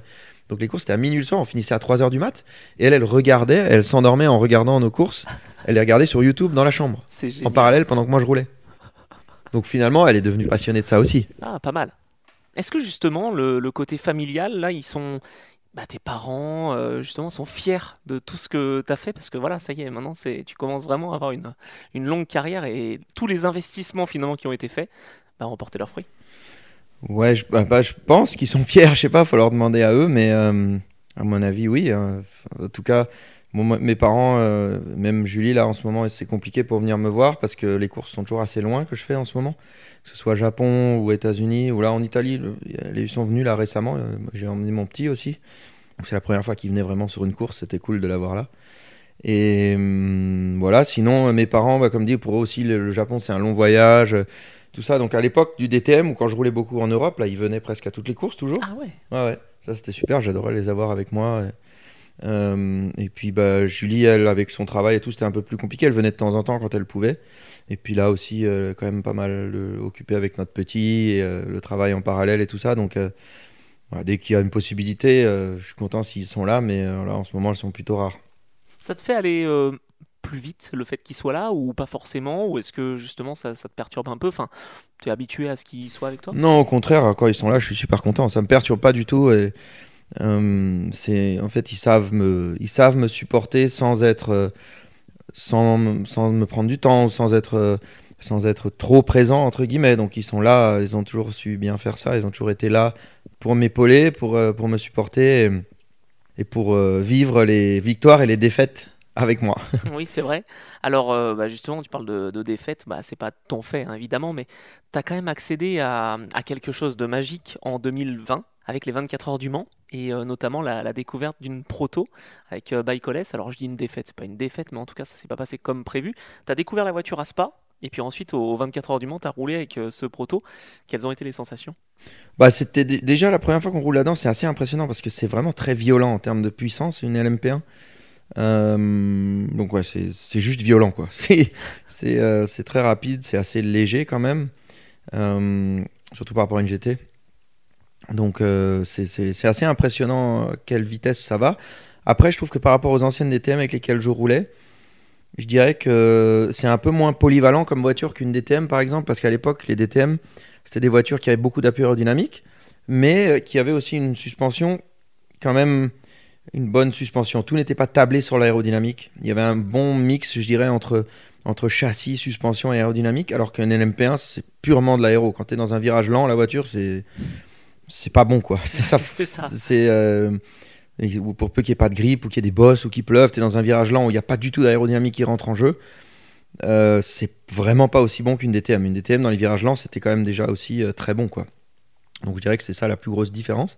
Et après dans les virages rapides, rapides, bon c'est comme par exemple Spa ou Rouge, c'était assez impressionnant. Ou les, les S Porsche, c'était assez impressionnant. Surtout en plus, on avait un équilibre de voitures. Voilà, c'est une équipe qui a un petit budget, donc l'équilibre Mhm. de voitures qu'on avait, il était un petit peu chaud à piloter. Donc euh, ça pouvait arriver de se faire peur aussi dans les S Porsche. Ah ouais, Après moi, c'était l'objectif de ça, c'était prendre de l'expérience dans un proto. d'accord. Pour montrer à BMW Pour ou pas spécialement euh, Oui, aussi, mais euh, surtout pour moi aussi pour prendre de l'expérience dans un prototype, pour éventuellement voir ce qui pourrait se passer après par la suite, quoi. Parce que j'avais jamais fait de course en proto, Bah oui. Ah, donc euh, c'était vraiment surtout pour ça.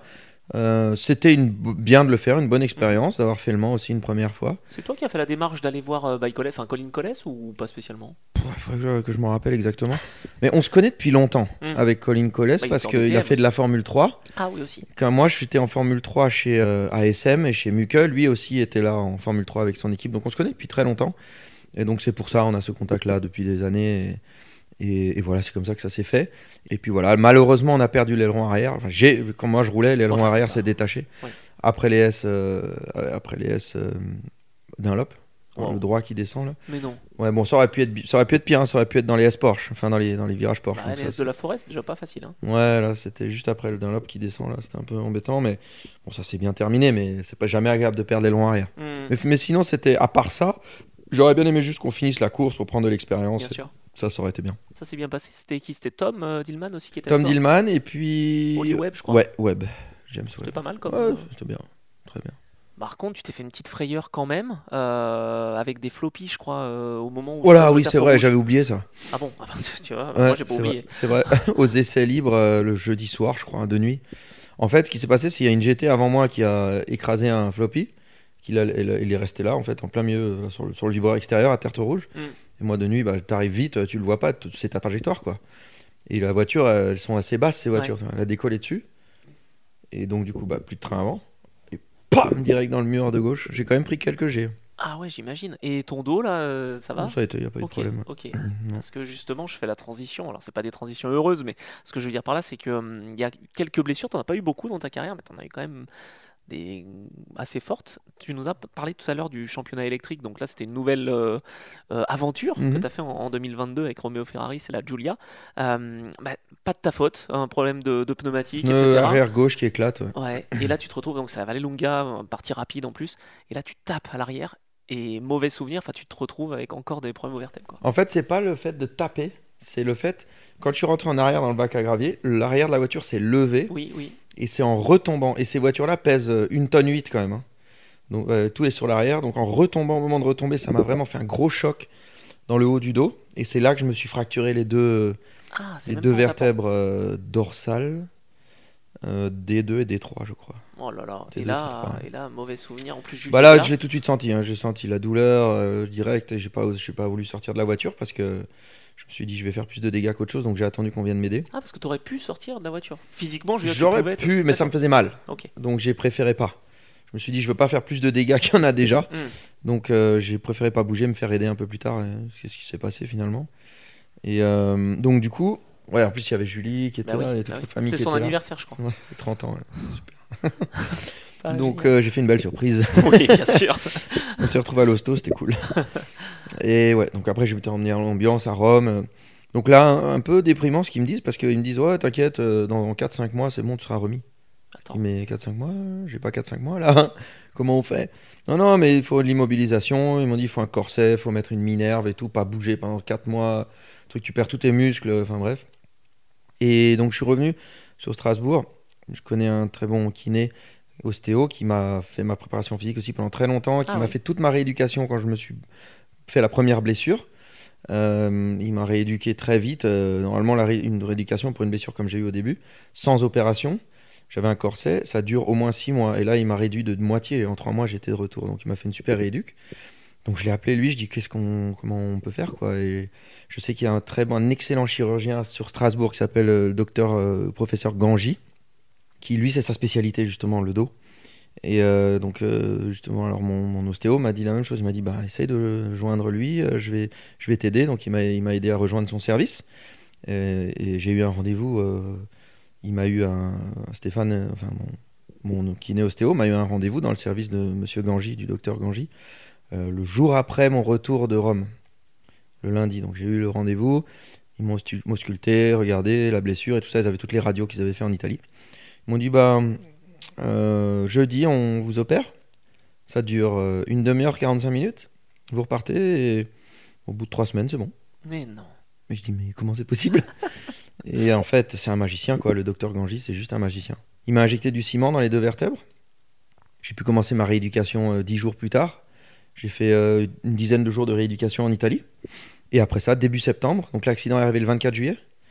Euh, 2 ou 3 septembre, j'étais dans une GT3 à faire des essais au Lasitring. Waouh. Ouais, c'était incroyable. Rapide. Grâce, à, grâce au professeur Ganji, là, il m'a sauvé. Mais il m'a sauvé, en fait, ma, ma- ma deuxième partie de carrière, là. Parce Ah que si à ce moment-là, je pense, si j'avais eu 4 ou 5 mois d'arrêt, ça aurait été très compliqué. ouais. Parce que ce, ce programme, en fait, euh, est-ce que c'était avec euh, BMW que ça s'est fait, justement, avec Romeo Ferraris, ou pas spécialement ce programme en ETCR Ah euh, non, ça avait rien à voir avec BMW, c'est quelque ok. chose que, en Parce que parallèle. Philippe Eng aussi euh, Ouais, roulé. Non, non, c'était quelque chose en parallèle. D'accord. Ça va, ça t'avait plu quand même? Ouais, ouais, j'ai bien aimé. Ouais, c'était une belle aventure. Essayer des nouvelles, des nouvelles voitures, une nouvelle philosophie, des voitures très difficiles à conduire, hein, avec très peu de grippe, beaucoup de poids, très lourde, hein, une tonne 8, euh, donc c'était avec beaucoup de puissance, hein, 700 kW. Donc c'était assez impressionnant à conduire et ça freinait très mal, parce qu'il n'y avait pas de régénération, donc c'était que par les freins, donc les roues bloquaient très souvent, euh, pas, d'ABS, rien. Donc c'était c'était un gros challenge à conduire, surtout dans les rues de Pau. Oui, j'imagine, Mhm. effectivement. Ça s'était moins bien passé pour Luca Filippi, mais bon, ton équipier. Globalement, euh, sur euh, les, les courses que tu fais, où est-ce que tu préfères rouler? Est-ce que, parce que tu nous as parlé du Japon, euh, aussi retour aux sources aux États-Unis finalement. Enfin, quel est le- l'endroit qui te plaît le plus ou est-ce que tu aimes rouler partout? Bah, je dirais, bon, l'Europe, j'ai toujours aimé. C'est là où j'ai fait la majorité de ma carrière. Donc, je, je le mets pas en compétition avec le reste parce que j'ai fait la majorité de ma carrière ici. Donc, l'Europe, c'est la maison un peu hein, pour les courses. Euh, mais sinon, à part ça, j'adore. Franchement, j'ai découvert ce, championnat de Super GT au Japon. Je suis un gros fan, j'adore. Ouais, je, vraiment, je suis un gros, gros fan du championnat. Euh, ils ont plein de choses euh, hyper intéressantes. Le championnat, les voitures sont super. Et t'as les GT 500. Bon, nous, on roule en GT 300. Mais quand même, les deux catégories ensemble, il y, a- il y a du monde, un, tas de monde qui viennent voir les courses. Entre 50 000 et, et 70 000 personnes qui viennent voir les courses. Les fans sont super. Ils viennent, ils viennent dans les paddocks et tout, dans les stands. Enfin, c'est génial. Et puis, c'est encore. C'est bête à dire, mais c'est encore un des seuls championnats où il y a encore des grid girls. Ouais, c'est vrai. Là-bas, ça s'appelle pas des grid girls en fait. Ils appellent ça des race queens. Ah, pas mal. Parce qu'en fait, euh, la plupart du temps, après leur euh, carrière comme race queen, elles deviennent euh, actrices au Japon où elles font, euh, elles font des choses comme ça, du cinéma et, plein de choses comme ça. Donc euh, elles, elles- elles sont très connues aussi. hein. Elles signent des autographes euh, avec les, les fans et tout. Donc c'est un concept complètement différent. Ouais, ouais, c'est un autre monde. C'est un autre monde et ça se passe, ça, ça fonctionne juste super bien. Et, et c'est hyper agréable euh, comme atmosphère pour travailler. Et aussi le travail avec les Japonais, moi j'adore. J'aime beaucoup leur, j'aime beaucoup leur méthode, très carrée, très droite. On dévie pas, on tient le plan qu'on a décidé à l'avance et on continue et, et le travail euh, marche très bien. Après, j'aime, alors j'adore euh, Daytona. Les 24 heures de Daytona, Ah pour ouais. moi, c'est, c'est, euh, mes 24 heures préférées. Ah, Vraiment, intéressant. 24 heures de Daytona, je trouve que l'ambiance est géniale. Euh, le circuit est top. L'endroit est bien en Floride. Il y a beaucoup, toujours beaucoup de voitures, il y a beaucoup de niveaux, il y a beaucoup de bons pilotes. Donc c'est c'est vraiment une course pour démarrer la saison que j'adore. Tu démarres la saison à Daytona, c'est super. En janvier, en général, il fait assez beau en Floride quand même. Donc euh, non, Daytona, c'est vraiment une des courses que je préfère euh, de 24 heures, ça c'est sûr. J'adore. Le, championnat IMSA, j'ai couru toute la saison 2020. J'ai adoré. Super championnat, des, fans géniaux. euh, à l'américaine, quoi. Le show, euh, c'est vraiment génial.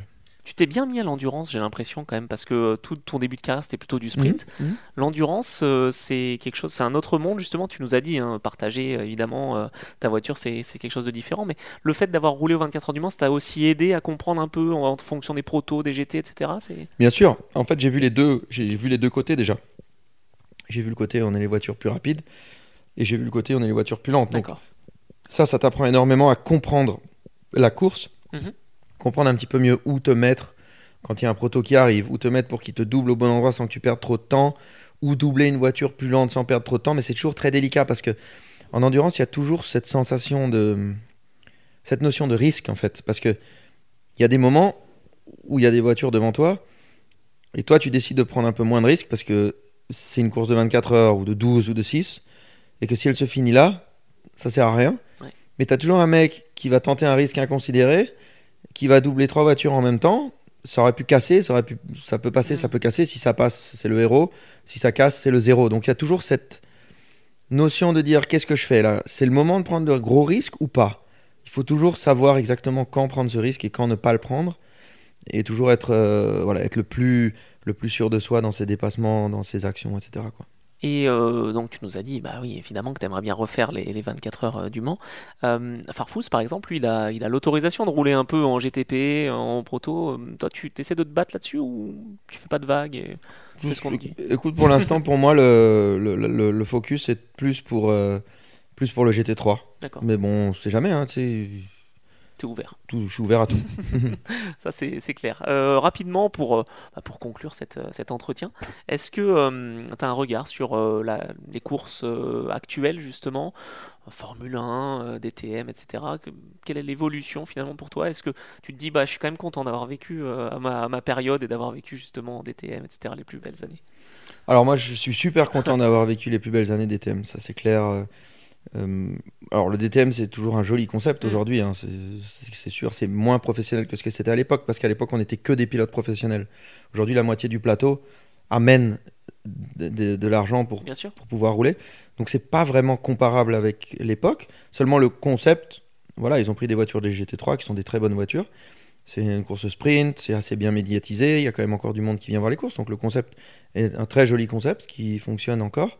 Euh, mais c'est difficile de le comparer. On peut pas le comparer avec euh, ce que ce qu'on a vécu à l'époque parce que les voitures qu'on roulait, c'était c'était phénoménal. Franchement, je me suis tellement éclaté dans- avec ces voitures. C'était une chance inouïe de pouvoir participer à ça pendant aussi longtemps. T'en as gardé quelques-unes des voitures? Je crois que t'as gardé un kart aussi, non? J'ai un kart. J'ai pas gardé de voiture de DTM. Non. Non, non, T'as pas le droit? Non, non. Mince. Ou alors euh, il faut avoir un gros porte-monnaie. Mais... non, non, mais non, je voulais dire qu'on te les offrait. Ah non, non, non, non, ça non.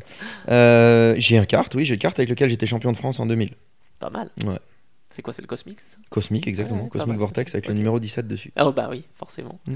Tu te vois rouler encore combien de temps? Tu, tu as une idée ou tu Franchement, longtemps. Ouais, c'est ça. hein. Bah, J'espère le plus longtemps possible. hein. Je suis encore hyper motivé. Là, cette année, franchement, j'adore ce que je fais. Vraiment, je suis super content. J'ai un programme qui tient vraiment super bien la route. Je roule presque. Je roule très souvent et ça, j'adore. Donc, euh, j'aimerais bien continuer comme ça un petit moment encore. Ah, pas mal. Bah, de toute façon, t'es compétiteur, donc voilà, Ouais, t'as ouais. envie de, Ouais, continuer. Et, et Liam, tu, tu l'encourages pas plus que ça, mais enfin bon, pour l'instant, il, tu le sens qu'il est quand même passionné, non? Je sens qu'il il est un petit peu trop passionné à mon. Ouais, Il connaît toutes les marques de voitures. Il fait toujours des bruits de voiture. Il veut toujours rouler vite. Donc, euh, je sens que il est très passionné. Mais bon, il aime. Je crois qu'il aime bien bouger. Il aime bien aussi. Il aime bien aussi euh, le sport de balle et tout ça. Je lui fais faire un peu de tennis pour rigoler. Je lui fais faire un peu de golf, un peu de foot. Comme Mais ta maman, tiens. Ouais. Mais j'ai quand même l'impression qu'il a une attirance particulière pour les courses. Ah, tu vas peut-être pas y échapper. hein. On verra. Et euh, t'es assez, euh, comment dire, attaché justement? Est-ce que t'as des trophées, des, des casques que tu gardes, etc. Parce que les voitures, bon, ça coûte un peu cher, mais est-ce que. Ouais, les trophées, la plupart de mes trophées, bah tu vois, j'ai le, le trophée du titre là-bas de DTM. Pas mal, ah oui, j'avais pas vu. Ouais, ça c'est celui-là. Et donc et là j'en ai quelques trophées importants, j'en ai aussi quelques-uns chez mes parents encore. Voilà. Et, les casques, je les garde tous. euh, Ah ouais, J'en ai donné quelques-uns à des personnes importantes, d'accord. euh, mais sinon la plupart je les garde. Je peux pas négocier avec toi là. Toujours un peu le même euh, design Ah, aussi. jamais changé. Toujours pareil. Toujours pareil parce que pour moi, casque c'est ton identité. Donc euh, si tu changes tous les ans, comment on te reconnaît avec ton casque quoi? Donc pour moi, mon casque c'est mon identité. La seule chose que j'ai dévié un peu, comme tu peux le voir, c'est de temps en temps un petit peu les couleurs. Il y a deux trois petits détails qui changent, mais dans la globalité, de loin, c'est toujours euh, le On même sait design. qui, euh, qui est Bruno Spengler. Là, j'ai gardé par exemple, tu vois, cette photo-là, elle est très importante. C'est ma première victoire en DTM en 2006 au Norris Ring. Tiens, Norris Ring, ça fait partie de tes circuits préférés ça? J'ai gagné cinq fois là-bas.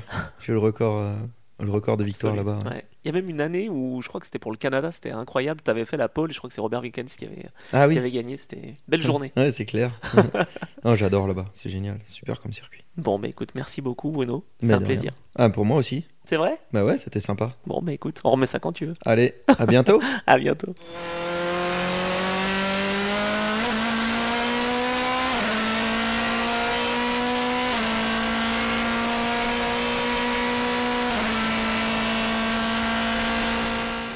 C'est la fin de cet entretien avec Bruno Spengler. Merci d'avoir pris le temps de l'écouter jusqu'au bout. L'ayant vu débuter en DTM sur Motors TV, j'ai suivi une grande partie de sa carrière et j'ai même eu le privilège de commenter quelques-unes de ses courses, notamment aux États-Unis en IMSA ou en ETCR.